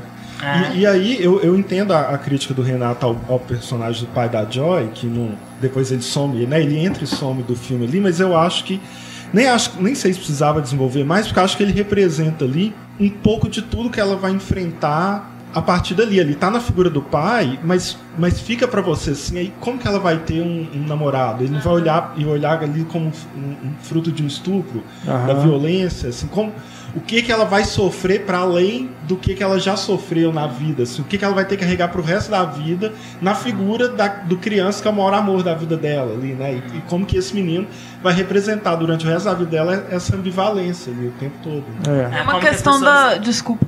Uma questão da linguagem no filme também, né? O Pablo até analisou que ele não usa muito é, artigos, assim, é tipo é casa, cadeira, uma coisa muito assim, unilateral. E o menino é cabeludo, ele é, um, ele é uma criança selvagem, igual aquele filme do É. Truffaut. Então a linguagem sempre vai ser diferente pra ele a vida toda. Ele é eu que estudo linguística, eu tô na letras. É assim, é diferente, é um menino diferente, cara. E ele foi o- criado só com a mãe, é referência exclusiva É um mérito esse diretor, porque se fosse um diretor piegas e tal, por exemplo, Ele uma cena banal, fáceis, como do é. ca- o primeiro contato dele com o cachorrinho. Ela é simples, ele não inventa nada de esteticamente ou formalmente complicado. Ela é bela por si, pela relação e pelo como o menino age diante daquilo, né? Não, é- não tem dor, não tem açúcar demais. É, nessa coisa da É representação Truffaut também. falava, uma criança por si só, ela já, ela já emociona, não precisa florear. É, exatamente. Não, mas isso que a Stefania falou é muito verdade. esse uso da montagem que ele faz, né, pra é, retratar essa, essa jornada do, do, do, do Jack, assim, né, que é, tipo assim, é dar sentido, essa cognição dele, sabe? Tipo assim, de como que no começo, né, quando ele chega naquela casa, assim, é, ele enquadra, ele faz enquadramentos quase, assim, primários, sabe? Tipo assim, te localizando naquele lugar, porque você vai entrar naquela casa como o Jack vai entrar nela. Você vai passar a dar sentido e se sentir à vontade e explorar aqueles espaços quando o Jack se sentia vontade de explorar aqueles espaços. Assim, no começo eles são bem fechados e bem, sabe, é uma montagem, assim, né? Ele, ele, ele faz uma justa posição de Direção coisas. sutil, mas determinante. É, é. E a crítica também à representação da televisão, assim, tudo que tá ali é, é verdade, a mãe dele coloca, É. assim, alguma... pra ele não, é. pra ele é tudo mentira, é uma ilusão. E não é mesmo? É tudo representação. Não, e a né? própria. Então são questões as próprias coisas fodas que ela falou pra ele, e depois ela fala assim: não, você não, não acredita Esquece nisso, tudo. é mentira. Vamos, agora outra coisa, você cresceu, você era muito jovem, agora você tem 5 Eu até anos. Ele achei- fica puto, Eu né? até achei que ele ia explorar isso, da- dele ver a mãe na TV depois, Aham. sabe? Ele nem, nem ligou pra mim, livro, ia ser no livro, interessante. no livro isso, isso, isso- isso é bem mais explorado. Assim, que é uma coisa, sabe? Não, não queira que um filme seja o livro que você lê, nunca vai ser. São duas coisas diferentes, assim. Né? Mas como eu falei, as maiores diferenças estão na segunda metade, assim, porque a segunda metade do livro pode ser muito mais é, detalhada e muito mais dissecada do que o filme tem tempo de fazer. E eu acho que o filme faz muito bem enxugando isso, assim. Mas é, aquela sequência toda da entrevista, que aquela sequência da entrevista ela é central, é aquela coisa né, é, do clímax da história, porque é, é a sequência em que o filme e que o livro se diferencia de toda essa cobertura horrorosa que o jornalismo faz desses casos, assim, essa curiosidade mórbida que as pessoas têm de saber, de achar que elas têm direito de perguntar e de, de, de explorar, sabe, e de questionar as pessoas que passaram por isso, sem ter a mínima ideia do que, que elas passaram, assim. Aquela entrevista é a, é a parte mais, talvez a parte mais triste, a parte mais sombria, assustadora do filme, considerando tudo que acontece antes. Assustador do assim. que o quarto. Porque, sabe, é essa ideia que a gente tem de que a gente tem o direito né, de, de julgar, ou de que a gente acha que a gente consegue entender o que, que né, uma pessoa sofre, o que uma pessoa passa quando ela vive uma situação dessas, assim. E é bom ver você falando também do livro, porque eu não li o livro, mas eu achei o roteiro sensacional sem ter lido o livro. Eu não sei se pra quem leu fica uma comparação, sempre todo mundo compara, né? Mas eu achei uma adaptação muito legal, de uma história simples, terrível e que é palatável, sensível né, É. e emocionante. E a atriz, vocês gostam? Pra mim, é, nesse filme ela me convenceu, porque eu sempre achei ela insossa. Eu vi essa mulher antes, aonde que ela tá? Você viu ela fez um 12? filme com o Mark Mark Wahlberg. Mas ela chamado O Apostador. né? Ela tá no Scott Pilgrim, não tá? Tá. Assim, Tá no Scott Pilgrim, ela tem da vários filmes. é, né? ela tá também, É, né? Da Lei. Vocês viram o filme com ela? Chama Ela é Temporário muito- 12. É um filme Não. muito, muito, muito indie, assim. Que é o primeiro filme que ela é, ganhou. Uma- acho que o, livro, o filme tem uns dois ou três anos, quatro. Que é um filme independente em que ela vive uma a supervisora de um abrigo é, para crianças abusadas, vítimas de violência, né? Você vê como que ela chegou no quarto de Jack. Eu assim. acho ela muito boa, assim, E, mas e eu não elas, conheço ela antes. É, elas, ela é supervisora desse abrigo, assim, e o filme é muitas das interações dela com essas crianças e como que ela é, consegue cuidar dessas crianças, ela é boa com essas crianças, mas ela tem os, os demônios que ela suprime, assim, como que isso vai né, explodir, né, eventualmente, assim. E eu já gostei dela ali, eu, na verdade eu conheci ela mais, eu sempre vou lembrar dela, uma série que acho que muita gente deve ter visto, chamada United States of Terror, que é uma série, que era uma série com a Toni Collette, que a Toni Collette viveu uma mulher com, com como chama isso? Múltiplas, é, não, era transtorno de múltiplas personalidades, assim. Uma esquizofrenia que ela tinha várias personas, assim, e a Brie Larson vivia a filha dela, era uma série da Diablo Cody, né, do, da Juno, e, e é, é, assim, ela não era nada, sabe, genial na série, mas ela tinha uma personagem muito interessante, assim, ela é, é, era- tinha uma atuação muito carismática, né, com, com a personagem, assim, me marcou muito, mas eu acho, assim, que, que o mérito dela, ela muito provavelmente ela está no, no time do DiCaprio, assim, do meio que já ganhou. Eu acho, pessoalmente, eu gosto muito dela. Acho que mereceria, por merecimento, seria Charlotte Rampling, que na minha opinião é a melhor atuação no Esse é o cinema único em que eu não 2000, vi. é, é a melhor atuação no cinema em 2015, mas ela vai ganhar porque, e mais uma vez recorrendo à parte do teoria do livro, o livro, mais uma vez, é narrado do ponto de vista do menino. Tudo que você vê acontecer com a mãe, todas é, aquelas emoções, todo aquele trauma da mãe, você vê pelo ponto de vista dele e do que ele entende. Ele nunca, sabe, é, grande parte da- da- da- do conflito dela com o filho, da relação dela com o filho, é essa incapacidade que uma criança de 5 anos tem de entender que a mãe dele está deprimida, que- de entender que a mãe dele, sabe, tá pre... de entender todas essas, é, esse, esse esse- essas esses sofrimentos e esse, esse lado escuro que, que um adulto tem, que uma criança de 5 anos nunca vai conseguir entender to- totalmente, assim. E a frustração, e ela fica frustrada com ele em certos momentos, assim. E no livro, tudo isso é do ponto de vista dele. Então, para pro filme, ela tem que preencher todas as lacunas que não estão, que não estavam lá antes. Ela tem que construir uma personagem inteira, porque no filme ela é a protagonista e ela tá em primeiro plano, assim. E, né, e o desafio dela, na verdade, foi esse, assim, de pescar e, Não, e de tá capturar, bem. de capturar todas essas coisas que, na- que né, são só sugeridas no, no material original e fazer uma personagem inteira, né, é, a partir disso, assim. Ela Eu faz acho que bem. Hollywood gosta muito desses papéis mais dramáticos, emocionais e tudo, né? Eu não vi o da Charlotte Rampling, mas ela é uma excelente atriz, né? Agora, a Kate Blanchett, eu acho que ela devia ganhar um prêmio ao, ao concurso. Por Ela ser não, Kate é, Blanchett. por ser a Kate Blanchett.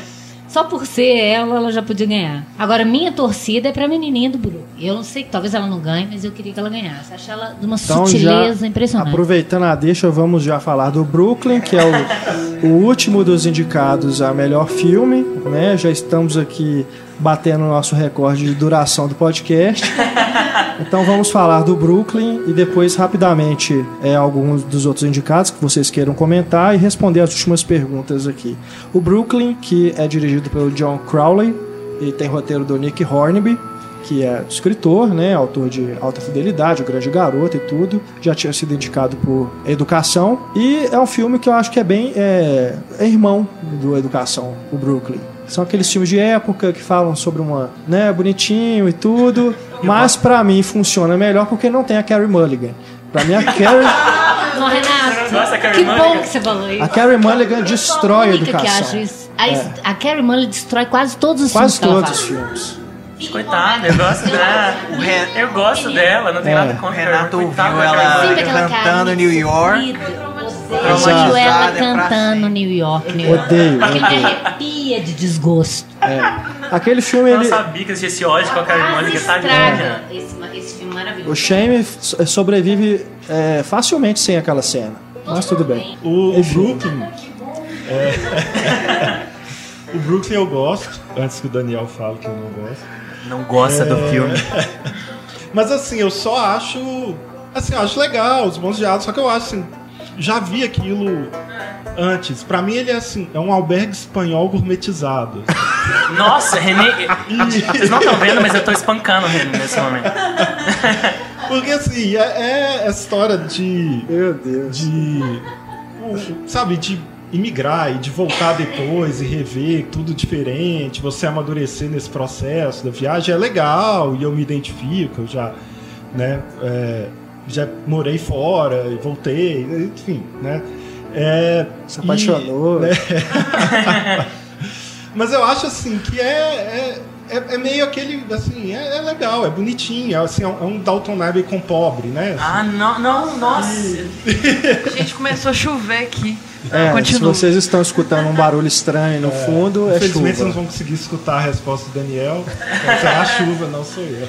Mas eu acho bom, eu acho legal, eu acho, eu acho bom os diálogos, todas as atuações muito boas, assim, a da Saoirse. Saoirse Ronan. Um momento aqui pro Daniel falar a pronúncia correta do nome. Saoirse. Saoirse. S-A-O-I-E. O, o rapaz italiano que eu não sei o nome. Emery Cohen. É, eu não tinha visto Fantástico. Donald muito bom. Gleason também tá Inclusive, muito esse bom, ano tá assim, foda, todo mundo comentando, né? Que ele tá em todas, assim. Ele não foi Donald indicado a Gleason, nada, né? Sempre, sempre o que- né, ele tem, ele tá, É. toma cuidado que ele tá Tá fazendo bom. sempre personagem meio Tá sem sal. Ele sempre faz o, né, o, o, o, o, boni, né, o legalzinho sem sal. Não, só no Star bonitinho Wars que ele ele só faz tá um mal, nesse filme, que é antes ele era ridículo, que é a pior esquisito coisa pra do filme mim, no Star então. Wars, né? Mas é, é, eu acho que ele tá fazendo tudo, mas nunca, cha- sem chamar, nunca chamava muita atenção, né? Sempre, sempre passando meio batido, assim. Eu gosto de ser um filme que você.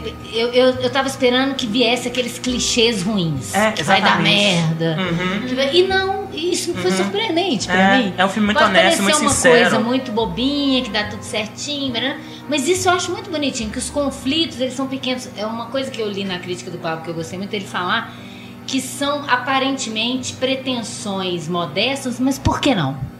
De É, todo mundo. Por não. que não serem personagens modestos, com sonhos modestos? Isso é muito legal. Não, é, É, mas assim, Porque não, eu não, acho não, não, não. delicado, eu acho que a Bag acho- Espanhol é uma coisa completamente diferente, que são, é, um, é um coletivo de personagens, ele tá abordando um monte de coisa ali, é, pelo conjunto né, da, da- dos personagens, ele tá tentando fazer, é, chegar ao discurso que ele quer fazer.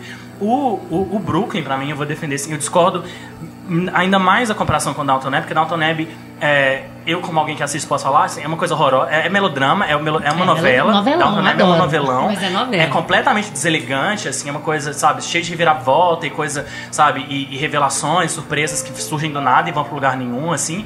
O Brooklyn é o extremo oposto disso, assim. É. O Brooklyn, é, pra mim, a def... São melhor definição dele é ele é um filme elegante. delicadas. Todas as escolhas acho. do roteiro do Nicole são extremamente elegantes, assim. Aquela cena, é, pra mim, eu, eu- eu podia escrever um, sei lá, um, uma- um artigo de cinco páginas só sobre aquela cena final, sabe? Todas, as- cada escolha que ele faz naquela cena final, da fotografia, a roupa dela, ao, ao lugar que ela tá, como ela tá, o que ela faz. Aquela cena final é perfeita, assim. Todas Tem as escolhas... várias pequenas cenas que parecem assim, simples, é. mas você vai ver, no A fundo é muito dela- bem A elaborado. cena dela com a mãe, não vou, não vou sem spoiler, É. assim, você sabe qual cena que eu tô falando, Aham. assim, que é uma cena que podia ser, sabe, ou melodrama, cena de novela, É. em que a mãe vai falar uma coisa, Eu ela vai acho um responder filme outra. muito delicado. E eu acho assim, um amigo Uhum. meu falou assim: ah, dá pra baixar, não precisa ver no cinema. Eu falei, não, vai ver no cinema. É, acho as cores muito é. legais. A forma como ele usa parece óbvio, mas é. é- é-. Tem pequenos elementos assim que fazem uma diferença, assim. Não, eu acho que qualquer pessoa consegue. É, o figurino perceber. não foi indicado, é um absurdo. Figurino, Absurdo, lindo. Figurino é maravilhoso. Gente, a menina é de uma sutileza de interpretação. Ela tá ótima Eu mesmo. acho tão difícil fazer aquilo. Eu acho É. mais difícil do que um papel dramaticão, É. que você tem que chorar e barará, Não, exatamente, é mais uma vez sem spoiler, assim, mas você não saber qual cena que eu tô falando, que é uma cena que ela é confrontada, assim, e que ela. Aí, mais uma vez, o Nicole podia escrever todo, explicar todo o filme ali. Ele podia fazer um discurso dela e ela explicar porque ela é assim, que ela vai fazer. E ela não, o Nicole não escreve nada, assim, ele escreve uma frase e ela se levanta, assim. A, a forma como a Saoirse Ronan se levanta naquela cena, o olhar que ela, que ela dá, as, é tudo tão elegante, tudo tão pequeno e tudo tão contido, porque exatamente é um filme pequeno, é um filme contido porque ele não precisa de mais nada do que aquilo. O que ele quer Não é contar... porque ele é menor, Não, ou mal não, dirigido. Não, não. é porque ele é sobre essa coisa pequena. E o Oscar tem esse problema de, de, né, de que a gente. A, a, a premissa do Oscar é comparar banana com, com tomate, assim, entendeu? né? Banana pode ser boa e tomate pode ser bom. Mas, assim, na, em, comparando, eu acho o Brooklyn um filme infinitamente mais bem resolvido e, e mais bem realizado no que ele quer ser do que o Regresso, assim. O Regresso ele quer ser um mil- você exagerou um pouquinho. é, eu acho que Regresso ele quer ser, sabe, um puta épico sobre, sabe, a natureza humana e a natureza, nananá, e ele se perde, ele comete tanto, ele tem tantas pequenas falhas nessa ambição dele, e o Brooklyn, ele quer ser uma coisa muito simples e muito honesta e muito sincera, e nisso que ele quer ser, ele faz todas as escolhas que ele faz, na minha opinião, assim, eu sou um puta fã do filme. Todas as É, escolhas que eu- ele faz são corretas, assim, são as escolhas que deveriam ser feitas. Ele não, sabe, usa e não faz hum, nem um grão a mais do que ele precisa fazer pra conseguir as coisas que ele quer, assim, pra chegar no lugar que ele quer chegar. Eu acho É. ele. é, eu gosto mais dele do que de O Regresso, não por esse motivo, mas porque é um filme, e como eu disse, eu acho bonito de ver, visualmente, me agrada. Enquanto o Regresso, eu, tenho problemas Os com a, forma como ele é dirigido. Os figurinos Os da planos, personagem, assim, os figurinos da, da, da- da protagonista, eles contam toda a história, assim, você vê né, as roupas que ela usa, o cabelo dela no começo do filme, o rosto dela no começo do filme, e o, rosto, e, e o, a- o figurino dela no final, o rosto dela no final, a expressão dela no final, é tudo, é, é- é- ele... Pronto, o filme é aquilo ali, sabe? Você não sabe de mais nada, assim. Mas a- as escolhas de locação, design de produção, da casa onde ela mora, das cores da, da, da cidade, das, esco- das cores da cidade dela na Irlanda, das cores do lugar que ela vai morar em Nova York, assim. A, a, a Clara a Saoirse Ronan é incrível, mas a atuação do Emery Cohen, assim, porque ele tem um, um, um papel muito difícil, que ele é o que tá fazendo o namorado ali, né? Ele tá fazendo, ele tá É. encarnando, o personagem é uma encarnação da sedução de Nova York, assim, sabe? Como Nova York pode ser encantadora e pode ser irresistível no verão, assim. E ele tem que fazer É o aquilo, Marlon assim. Brando. É. Ela, no, no final, ela escolhe entre... Legal, de Marlon É, Brando. fica É, no final, no filme, tem muita gente que não gosta e fala assim: ah, é um filme que uma mulher tem que escolher entre dois homens. No final, ela não escolhe entre dois homens, ela tá escolhendo entre Dois quem ela é. ela tá escolhendo, é, qual que é a vida É, mas isso, dela, isso eu ia assim. perguntar pra vocês, porque tem uma cena em que a, a chefe dela, né, na loja lá, pergunta, né, ah, porque, nossa, você tá, você tá diferente, né, você tá atendendo melhor e tudo, aí ela vai e fala que é porque ela se apaixonou e tudo.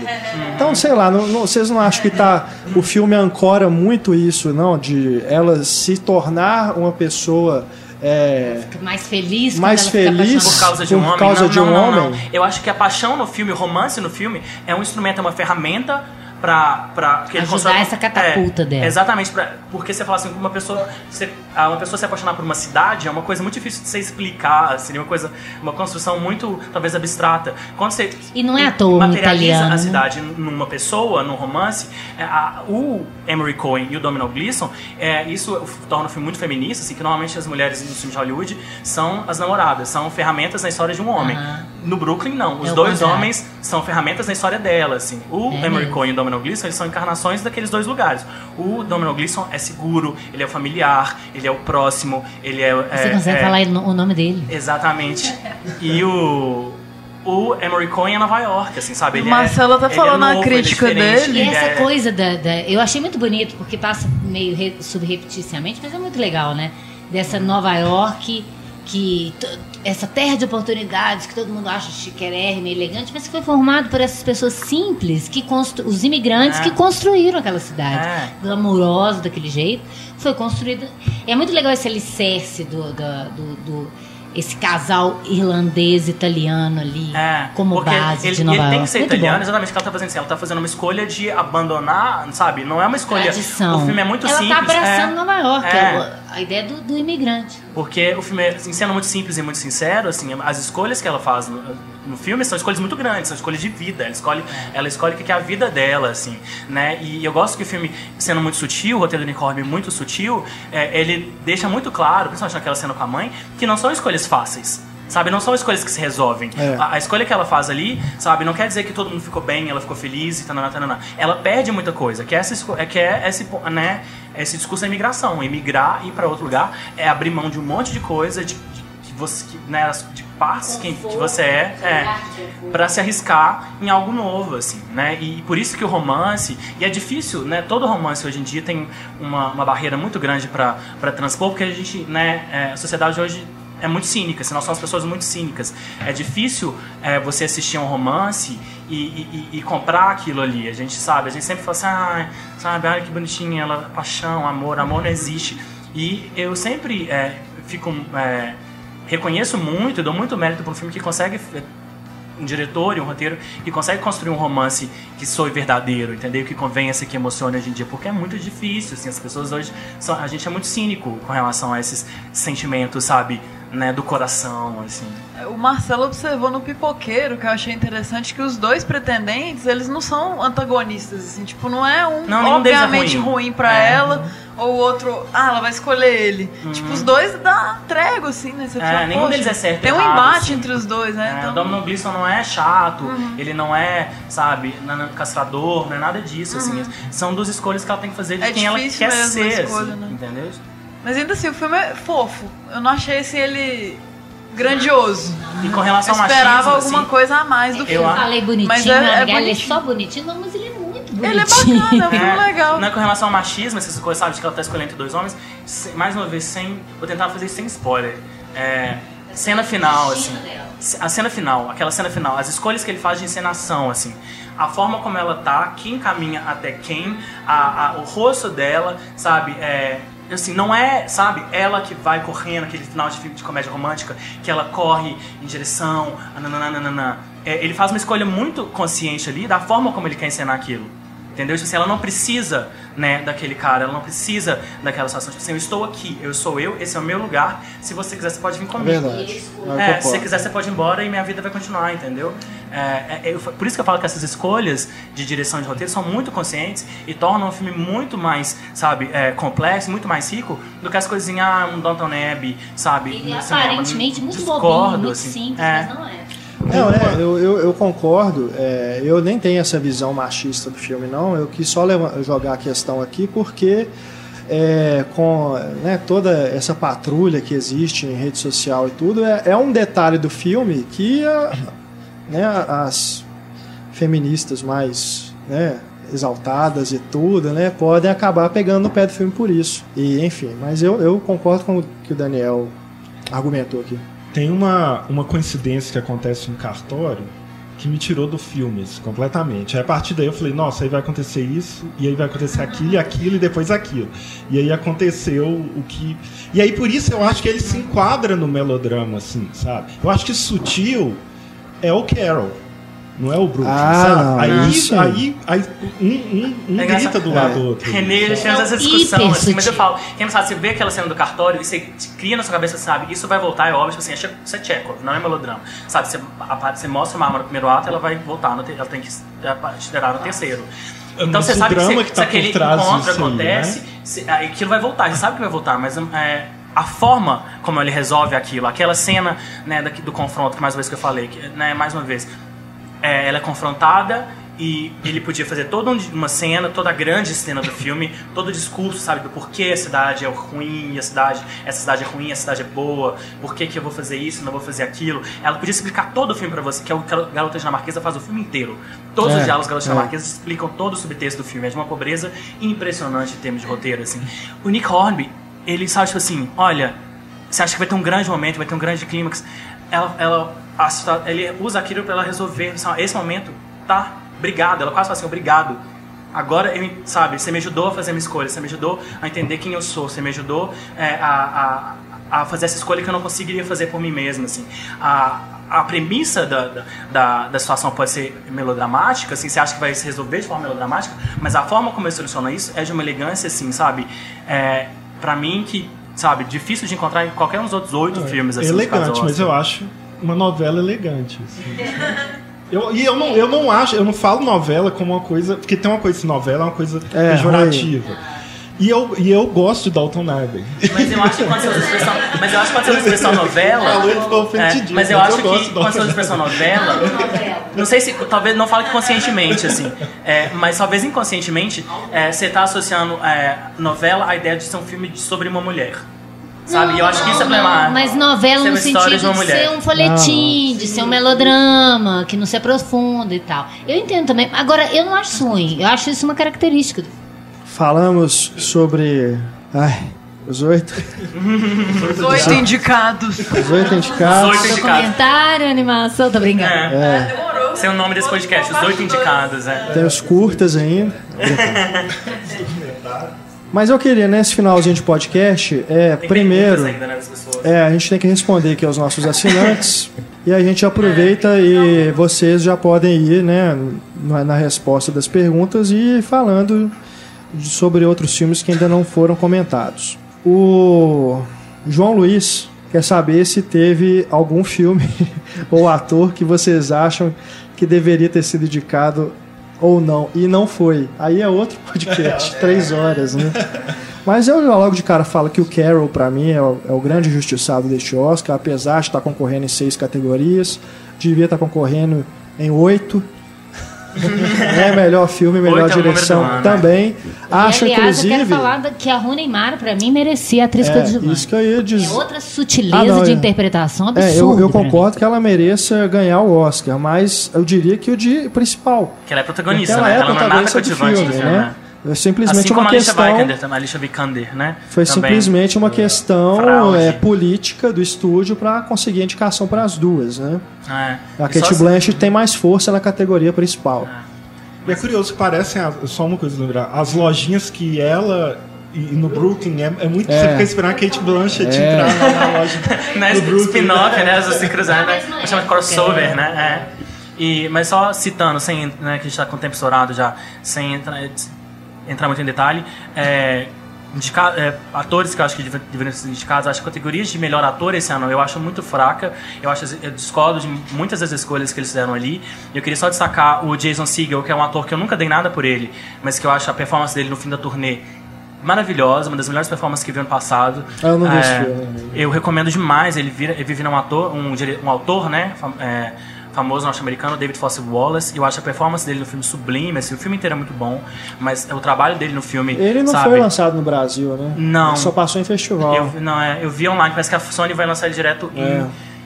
em, em home video, em DVD. E recomendo muito, assim. Eu acho a atuação Bacana. dele nesse filme muito boa. E do Paul Dano no Love and Mercy, né? Que é a biografia do, Esse, do, Esse do Brian atorzinho, Wilson. eu não me desce também. Esse Nossa, acabou de Ana, sair ele faz, ele faz o Brian Wilson durante a gravação do, do sabe, do Pet Sounds, assim, que é uma coisa... Fazendo um cara meio. ah, É, esses sempre atores, assim. né? Eu, eu tenho muita preguiça desse ator. Gente, eu sei que tem gente que não vai gostar, mas eu morro de preguiça desse ator. Você não gosta dele nem no Sangue Negro? Eu acho ele muito chato, esse ator. Eu, eu, eu também citaria aqui o Tarantino, pelos Oito Odiados. É. Acho que, como roteiro. como Ah, roteiro. Faroeste, eu prefiro uh, Oito Odiados 10 Como anos roteiro a- original, a- eu a prefiro Regresso. ele ao Straight Outta Compton. que Tá Porque concorrendo, esse é o, né? o cotado? que, que é esse Straight Out? Ele foi indicado a melhor roteiro original, né? Melhor roteiro. Porque, assim, apesar de eu achar o filme bacana e tudo, é um esquemão de, de cinebiografia de filme de banda que é, a gente já viu várias vezes. Né? O Um Love Mercy também tem vários paralelos. é bem né? fórmula, né? Então eu achei meio exagerado. Podia entrar roteiro do Eu Sim, também Steve eu Jobs. gosto do Steve Jobs também, Sim. não, não acho problema nele. As pessoas têm problema com o, o diretor, Danny Dan Boyle. Boyle. Danny Boyle. Eu acho o filme muito bem Eu acho que devia ser dirigido. indicado a melhor roteiro e direção também. Eu acho a visualidade Direção do filme que tanto. lembra uma, dentro de um computador sensacional. Eu- Tem uns É enquadramentos difícil você incríveis fazer. É, naquele é difícil filme. você dirigir aquele roteiro que é só diálogo, diálogo, diálogo. É. E ele fa- Não, torna isso dinâmico. E parece e um filme visual. chato de diálogo, É. eu não acho, não. Não, eu, É, eu gosto do filme, eu só é. acho que, é, pra mim, não, não tem é, personalidade do Danny Boyle. Pra mim, o filme é do Aaron Sorkin. Ele devia ter dirigido o Ah, eu próprio acho que roteiro. tem. Eu acho Eu acho que tem. Ah, Eu que acho- isso, gente. É, eu acho que os Não, trilha. tem as coisas dele, mas me parece no automático. Não, tipo, eu acho como que ele usa a já trilha, fez. sabe? Como ele usa umas imagens, assim, ele usa. Assim, Gente, usa olha os enquadramentos de né? cima, que pa- parece É. que você tá vendo dentro da engrenagem de um computador quase que o tempo todo no filme. Sim, sim. É maravilhoso. Não, é a mesma aquela talvez movimentação eu tenha me expressado pelos, mal. pelos Eu digo- que é uma coisa quase E óbvia, vocês pouco viram só rapidinho que a menina, quando ela tem 19 anos, é a filha da. Do Kill Bill? A menininha, filha da Ah, é? uma turma do Kill Ah, Bill? é? Eu vi, gente, eu conheço essa menina. Da onde? Fui olhar Revelação. no MDB. Era a filha dela no Kill Bill. É, meu mundo sabe explodir. Mind explodir, blowing. É. Não, Não, mas, mas eu acho assim, é, talvez eu tenha me, me expressado mal, mas eu quis dizer o seguinte, que não me parece um filme é, em que o diretor está empolgado em fazer. Entendeu? Eu acho pelo contrário, eu acho que, sabe, ele pega um desafio, olha, como que eu vou dirigir 180 páginas de diálogo sem parar, assim, e a forma como a- aquela câmera. pôr visualidade Porque essa naquilo. metáfora é pouco sutil, na verdade, de, né, de ser um olhar dos bastidores, o filme é todo em teatros, né, todo nos bastidores, que você está olhando os bastidores da história, assim, mas a forma como ele trata esses bastidores como entranhas mesmo, assim, você está entrando nas entranhas do Steve Jobs, assim, a câmera, ela vai mergulhando no interior do Steve No Jobs. circuito interno é, dele. O circuito interno do Steve Jobs, assim, sabe? Vis- é, a, a, a linguagem visual do filme Não, da, não tinha da feito essa leitura. É essa, assim. Não tinha E- feito essa leitura, mas eu gosto da estrutura é, métrica dele, né, de Uhum. É. ser ele sempre conversar com uma pessoa, ter um debate ali, né, intenso ali antes de cada apresentação, de ter essas rimas, Ele até é, brinca com isso, né? Ele até fala assim, nossa, as pessoas É, bebem exatamente. É, eu cada... gosto disso que ele faz. é. To- Todo mundo espera lançar um produto pra saber resolver todos os problemas que que ela tiver com a minha Não, não, não, não- não sou fã de filmes verborrágicos, mas nesse filme eu gostei do, do- das conversas, né? Eu também É, tem coisas boas. Eu acho que do- do- dos últimos filmes do Danny Boyle é o que eu mais gosto. Eu tenho ficado com preguiça do Aaron Sorkin, assim, que ele, né, Aaron Sorkin tá virando,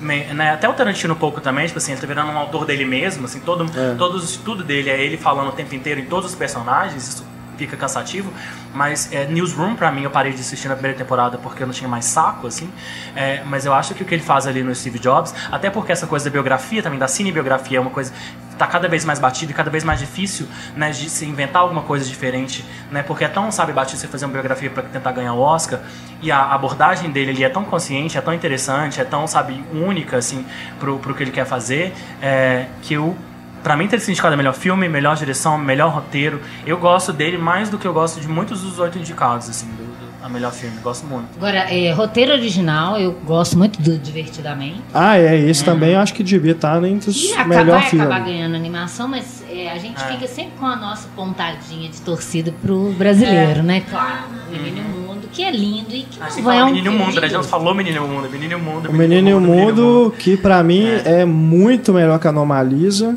e melhor do que o Também acho. Marley, mesmo.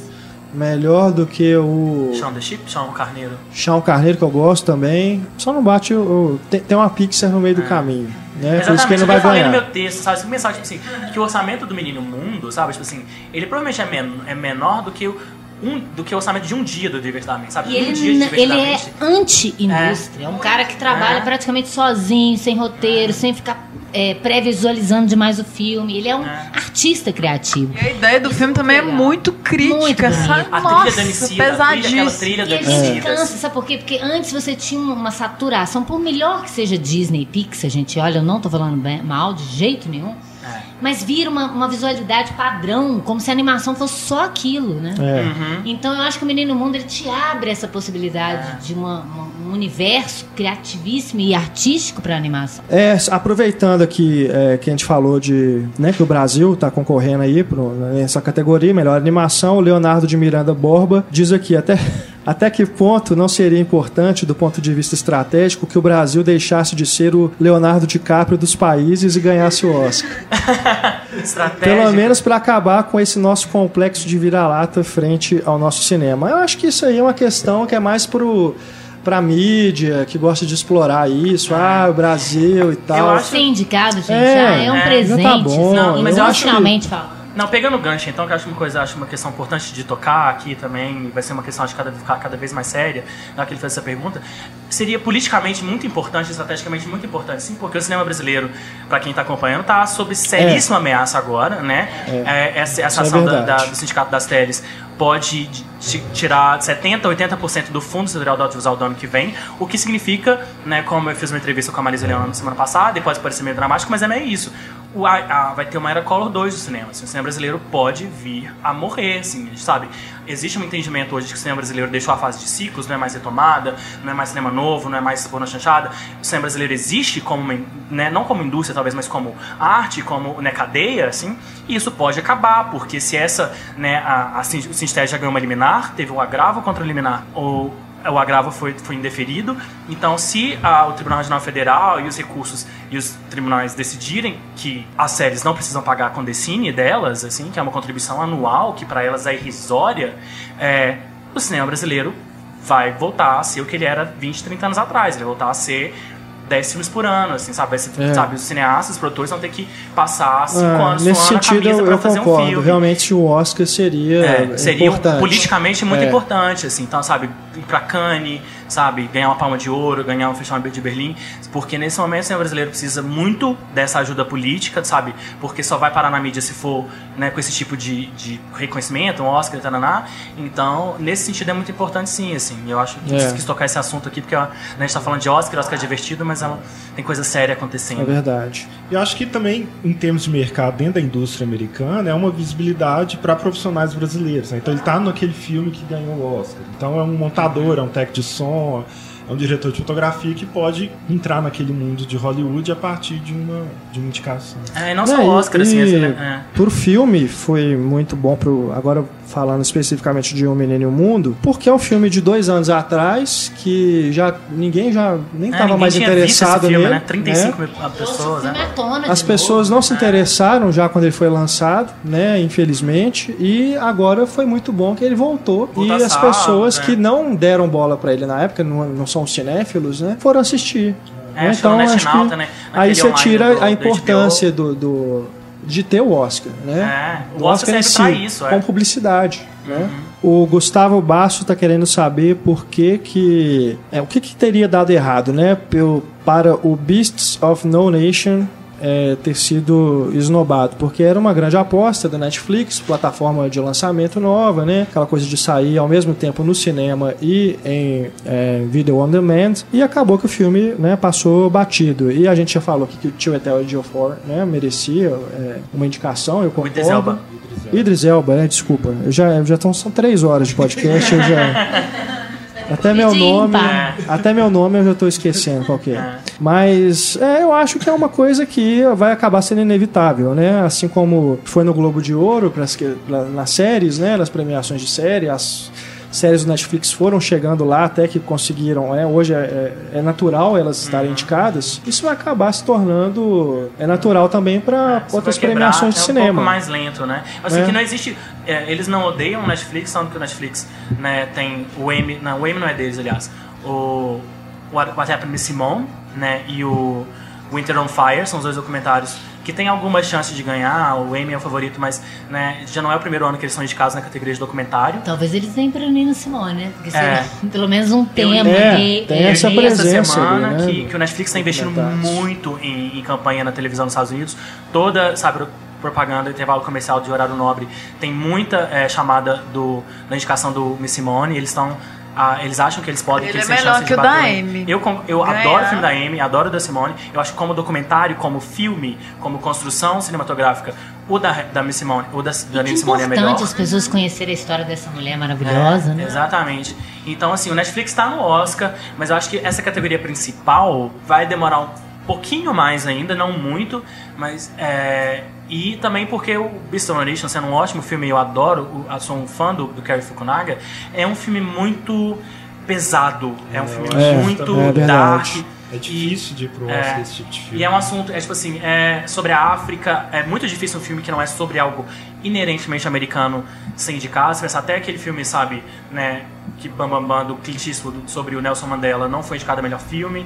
Porque é difícil eles serem. Eles têm essa dificuldade de empatia, assim, por uma questão que não diz respeito de alguma forma aos Estados Unidos. E para um filme tão pesado e tão dark, assim, ser indicado, ele teria que mexer de alguma forma com, com eles lá e, e, e- e- acho que essas coisas contribuíram. Eu pra- não vi o- todos os documentários, mas eu vi O Peso do Silêncio, que é uma continuação do Ato de Matar, né, do Joshua Oppenheimer, que não ganhou, foi indicado, mas não ganhou.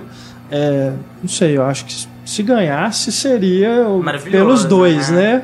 Porque são filmes que, eu vou te contar, é, do ponto de Não, vista é. estético também, é, vi. É, é, é algo a ser destacado e, e premiado, né? Não, pra não É. ficar. E é bom ver realmente um depois do outro, É, né? Ou não, ou não, porque você pode cortar os pulsos depois. É. entendeu? É, não. Nada depois Vê- uma É bom, semana, é. espera um tempo. não respira, é. sabe? Tem que esquecer, Respira. porque são muito. São, o ato de eu não matar. consigo o Ato de Matar de novo. É. o Antes de mas- Matar é um dos, é um grande, um dos grandes filmes de todos os tempos, na minha opinião. Assim, é uma obra-prima, sabe? Para além do, do simples documentário, assim, é um filme maravilhoso. É, o Peso do Silêncio é engraçado, que também é outro filme incrível e, e- e merecia ganhar. Não menos mas, impactante, né? é, mas ele, tem- é, parece que esse, esse, é, essa- esse lance da continuação, ele não é tão. Não É. me pegou tanto, assim. É. Eu acho que se eu fosse votar, eu vi os cinco indicados ao documentário esse ano. Não- É difícil de ver, né? Esse ano eu consegui achar no Netflix ou na, pra baixar, etc. E acabei vendo.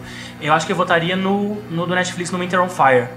Que é o filme né, da, Ah, sobre a Ucrânia, da- da- né? sobre a Ucrânia, que eu achei é, que é meio parecido com o The Square, né, com a praça, que é um retrato da revolução pelos revolucionários, né, pelos manifestantes que estavam ali na praça, com as imagens que eles fizeram, o registro que eles fizeram. O cara pega e monta toda uma narrativa, né, e te, te revela aquele negócio que você viu no noticiário de um jeito super superficial e super né, é, é, equivocado, assim. Ele te coloca ali dentro, sabe? E ele te, te é, coloca naquela paixão e naquela tensão e naquela, sabe, é, né, isso- na- na- na- naqueles três meses que as pessoas passaram acampadas numa praça no meio do inverno, sabe? É, é um puta filme, assim. Eu acho que eu votaria nele, mas os cinco filmes são muito bons, assim, o Cartel Land é incrível, o Miss Simone é, é- é maravilhoso, o Amy vai ganhar porque, né? É, eu, eu só não vi por celebridade. simples falta de, de tempo até chegar aqui no dia da gravação. Mas aí daí a importância também de uma plataforma como Netflix, porque É. esses filmes indicados ao Oscar de documentário até um tempo atrás, eles Era impossível dava de pra ver, é Tem ver. espaço, né? No É, comercial como? não, não estreia mais o circuito, É, não não estreia era, mais o se não era cinema. do Michael Moore, era impossível É. ver É. o documentário. Não estreia mais o cinema. o, o Cartel Land não é uma produção Netflix, mas tá no Tá. Netflix. É o M não é do Netflix, tão. mas o tá único que lá. não tá. Ou sobre futebol. É. O único, tá O único que tá é o Peso do o Silêncio. único que né? não tá é o Peso do Silêncio. Os outros quatro filmes estão no Netflix, os quatro documentários, e assim, recomendadíssimo. Assistam, assim. São É porque esses filmes, né, curta-metragem, é, documentário, acaba não tendo o mesmo peso que tem os outros filmes é, de ficção, comerciais. né? Até nisso eu queria só fazer uma menção honrosa, eu não vi ainda, mas eu vi o trailer do prólogo do Richard Williams, que é o animador do Roger Rabbit, né? Que é um animador incrível que tá com quase 80 O anos. inglês, né? E que fez esse filme tentando, desse curta, fazer um longo. Cara que não para de trabalhar, um animador incansável, totalmente à margem da indústria. Tô curiosíssima pra ver, tentei baixar, mas não consegui, porque ele tranca os filmes Qual dele. filme que é? Prologue. Ah, Foi o qual? único que eu não vi de Ele curta de tranca- animação. Ele tranca os filmes dele, ele não deixa sair. Mas o Sanjais do Super Time eu acho que vai ganhar e é realmente é maravilhoso. Eu, eu tive, tive falar muito do World of Tomorrow. É bacana. Que dizem que, é, que tem uns, certas similaridades com o Menino Mundo, assim, e fala assim, vai ser, tipo assim, eles não vão votar no Menino Mundo porque é muito indie, mas é pra compensar, eles vão votar no World of Tomorrow, que também tem essa abordagem não industrial, sabe, de guerrilha, animação tradicional, né, de misturar a linguagem, misturar técnicas de animação. Dizem que esse filme é incrível. A assim, história de queria urso também é muito lindo, assim, muito, muito bem feito, todo trabalhado, assim, os, os bonequinhos e tal. Porque assim, Mas nossa, eu não que vi, o eu não vi o Sanjais Sanjay, a Pixar já vai ganhar divertidamente, já ganhou tudo que tinha que ganhar. Não precisa dar o melhor curta pra Pixar, É, dá o sacou? roteiro, dá só o roteiro. É, nem é dos melhores curtas também, não. Eu não acho. É. O Lava é bem fraco, né? O Lava é ruim. Eu gosto mais do Lava do que desse, que foi É, de eu não cara. vi o Sanjay. Mas enfim, eu não vi os outros também, então não dá pra julgar, né? E eu gostaria que Ex Machina ganhasse alguma coisa. Né? É verdade, eu também acho. É um filme que eu Não, gosto eu gostaria demais. que a Alicia Vikander ganhasse passou. por Ex Machina e não por Garota Dinamarquesa. Também. Quando ela ganhar, eu vou na minha cabeça que você pode fazer essa virar essa chave assim. Mas eu você acho pode... que ela vai ganhar pelo Ex Machina, mesmo Eu acho que é uma atriz.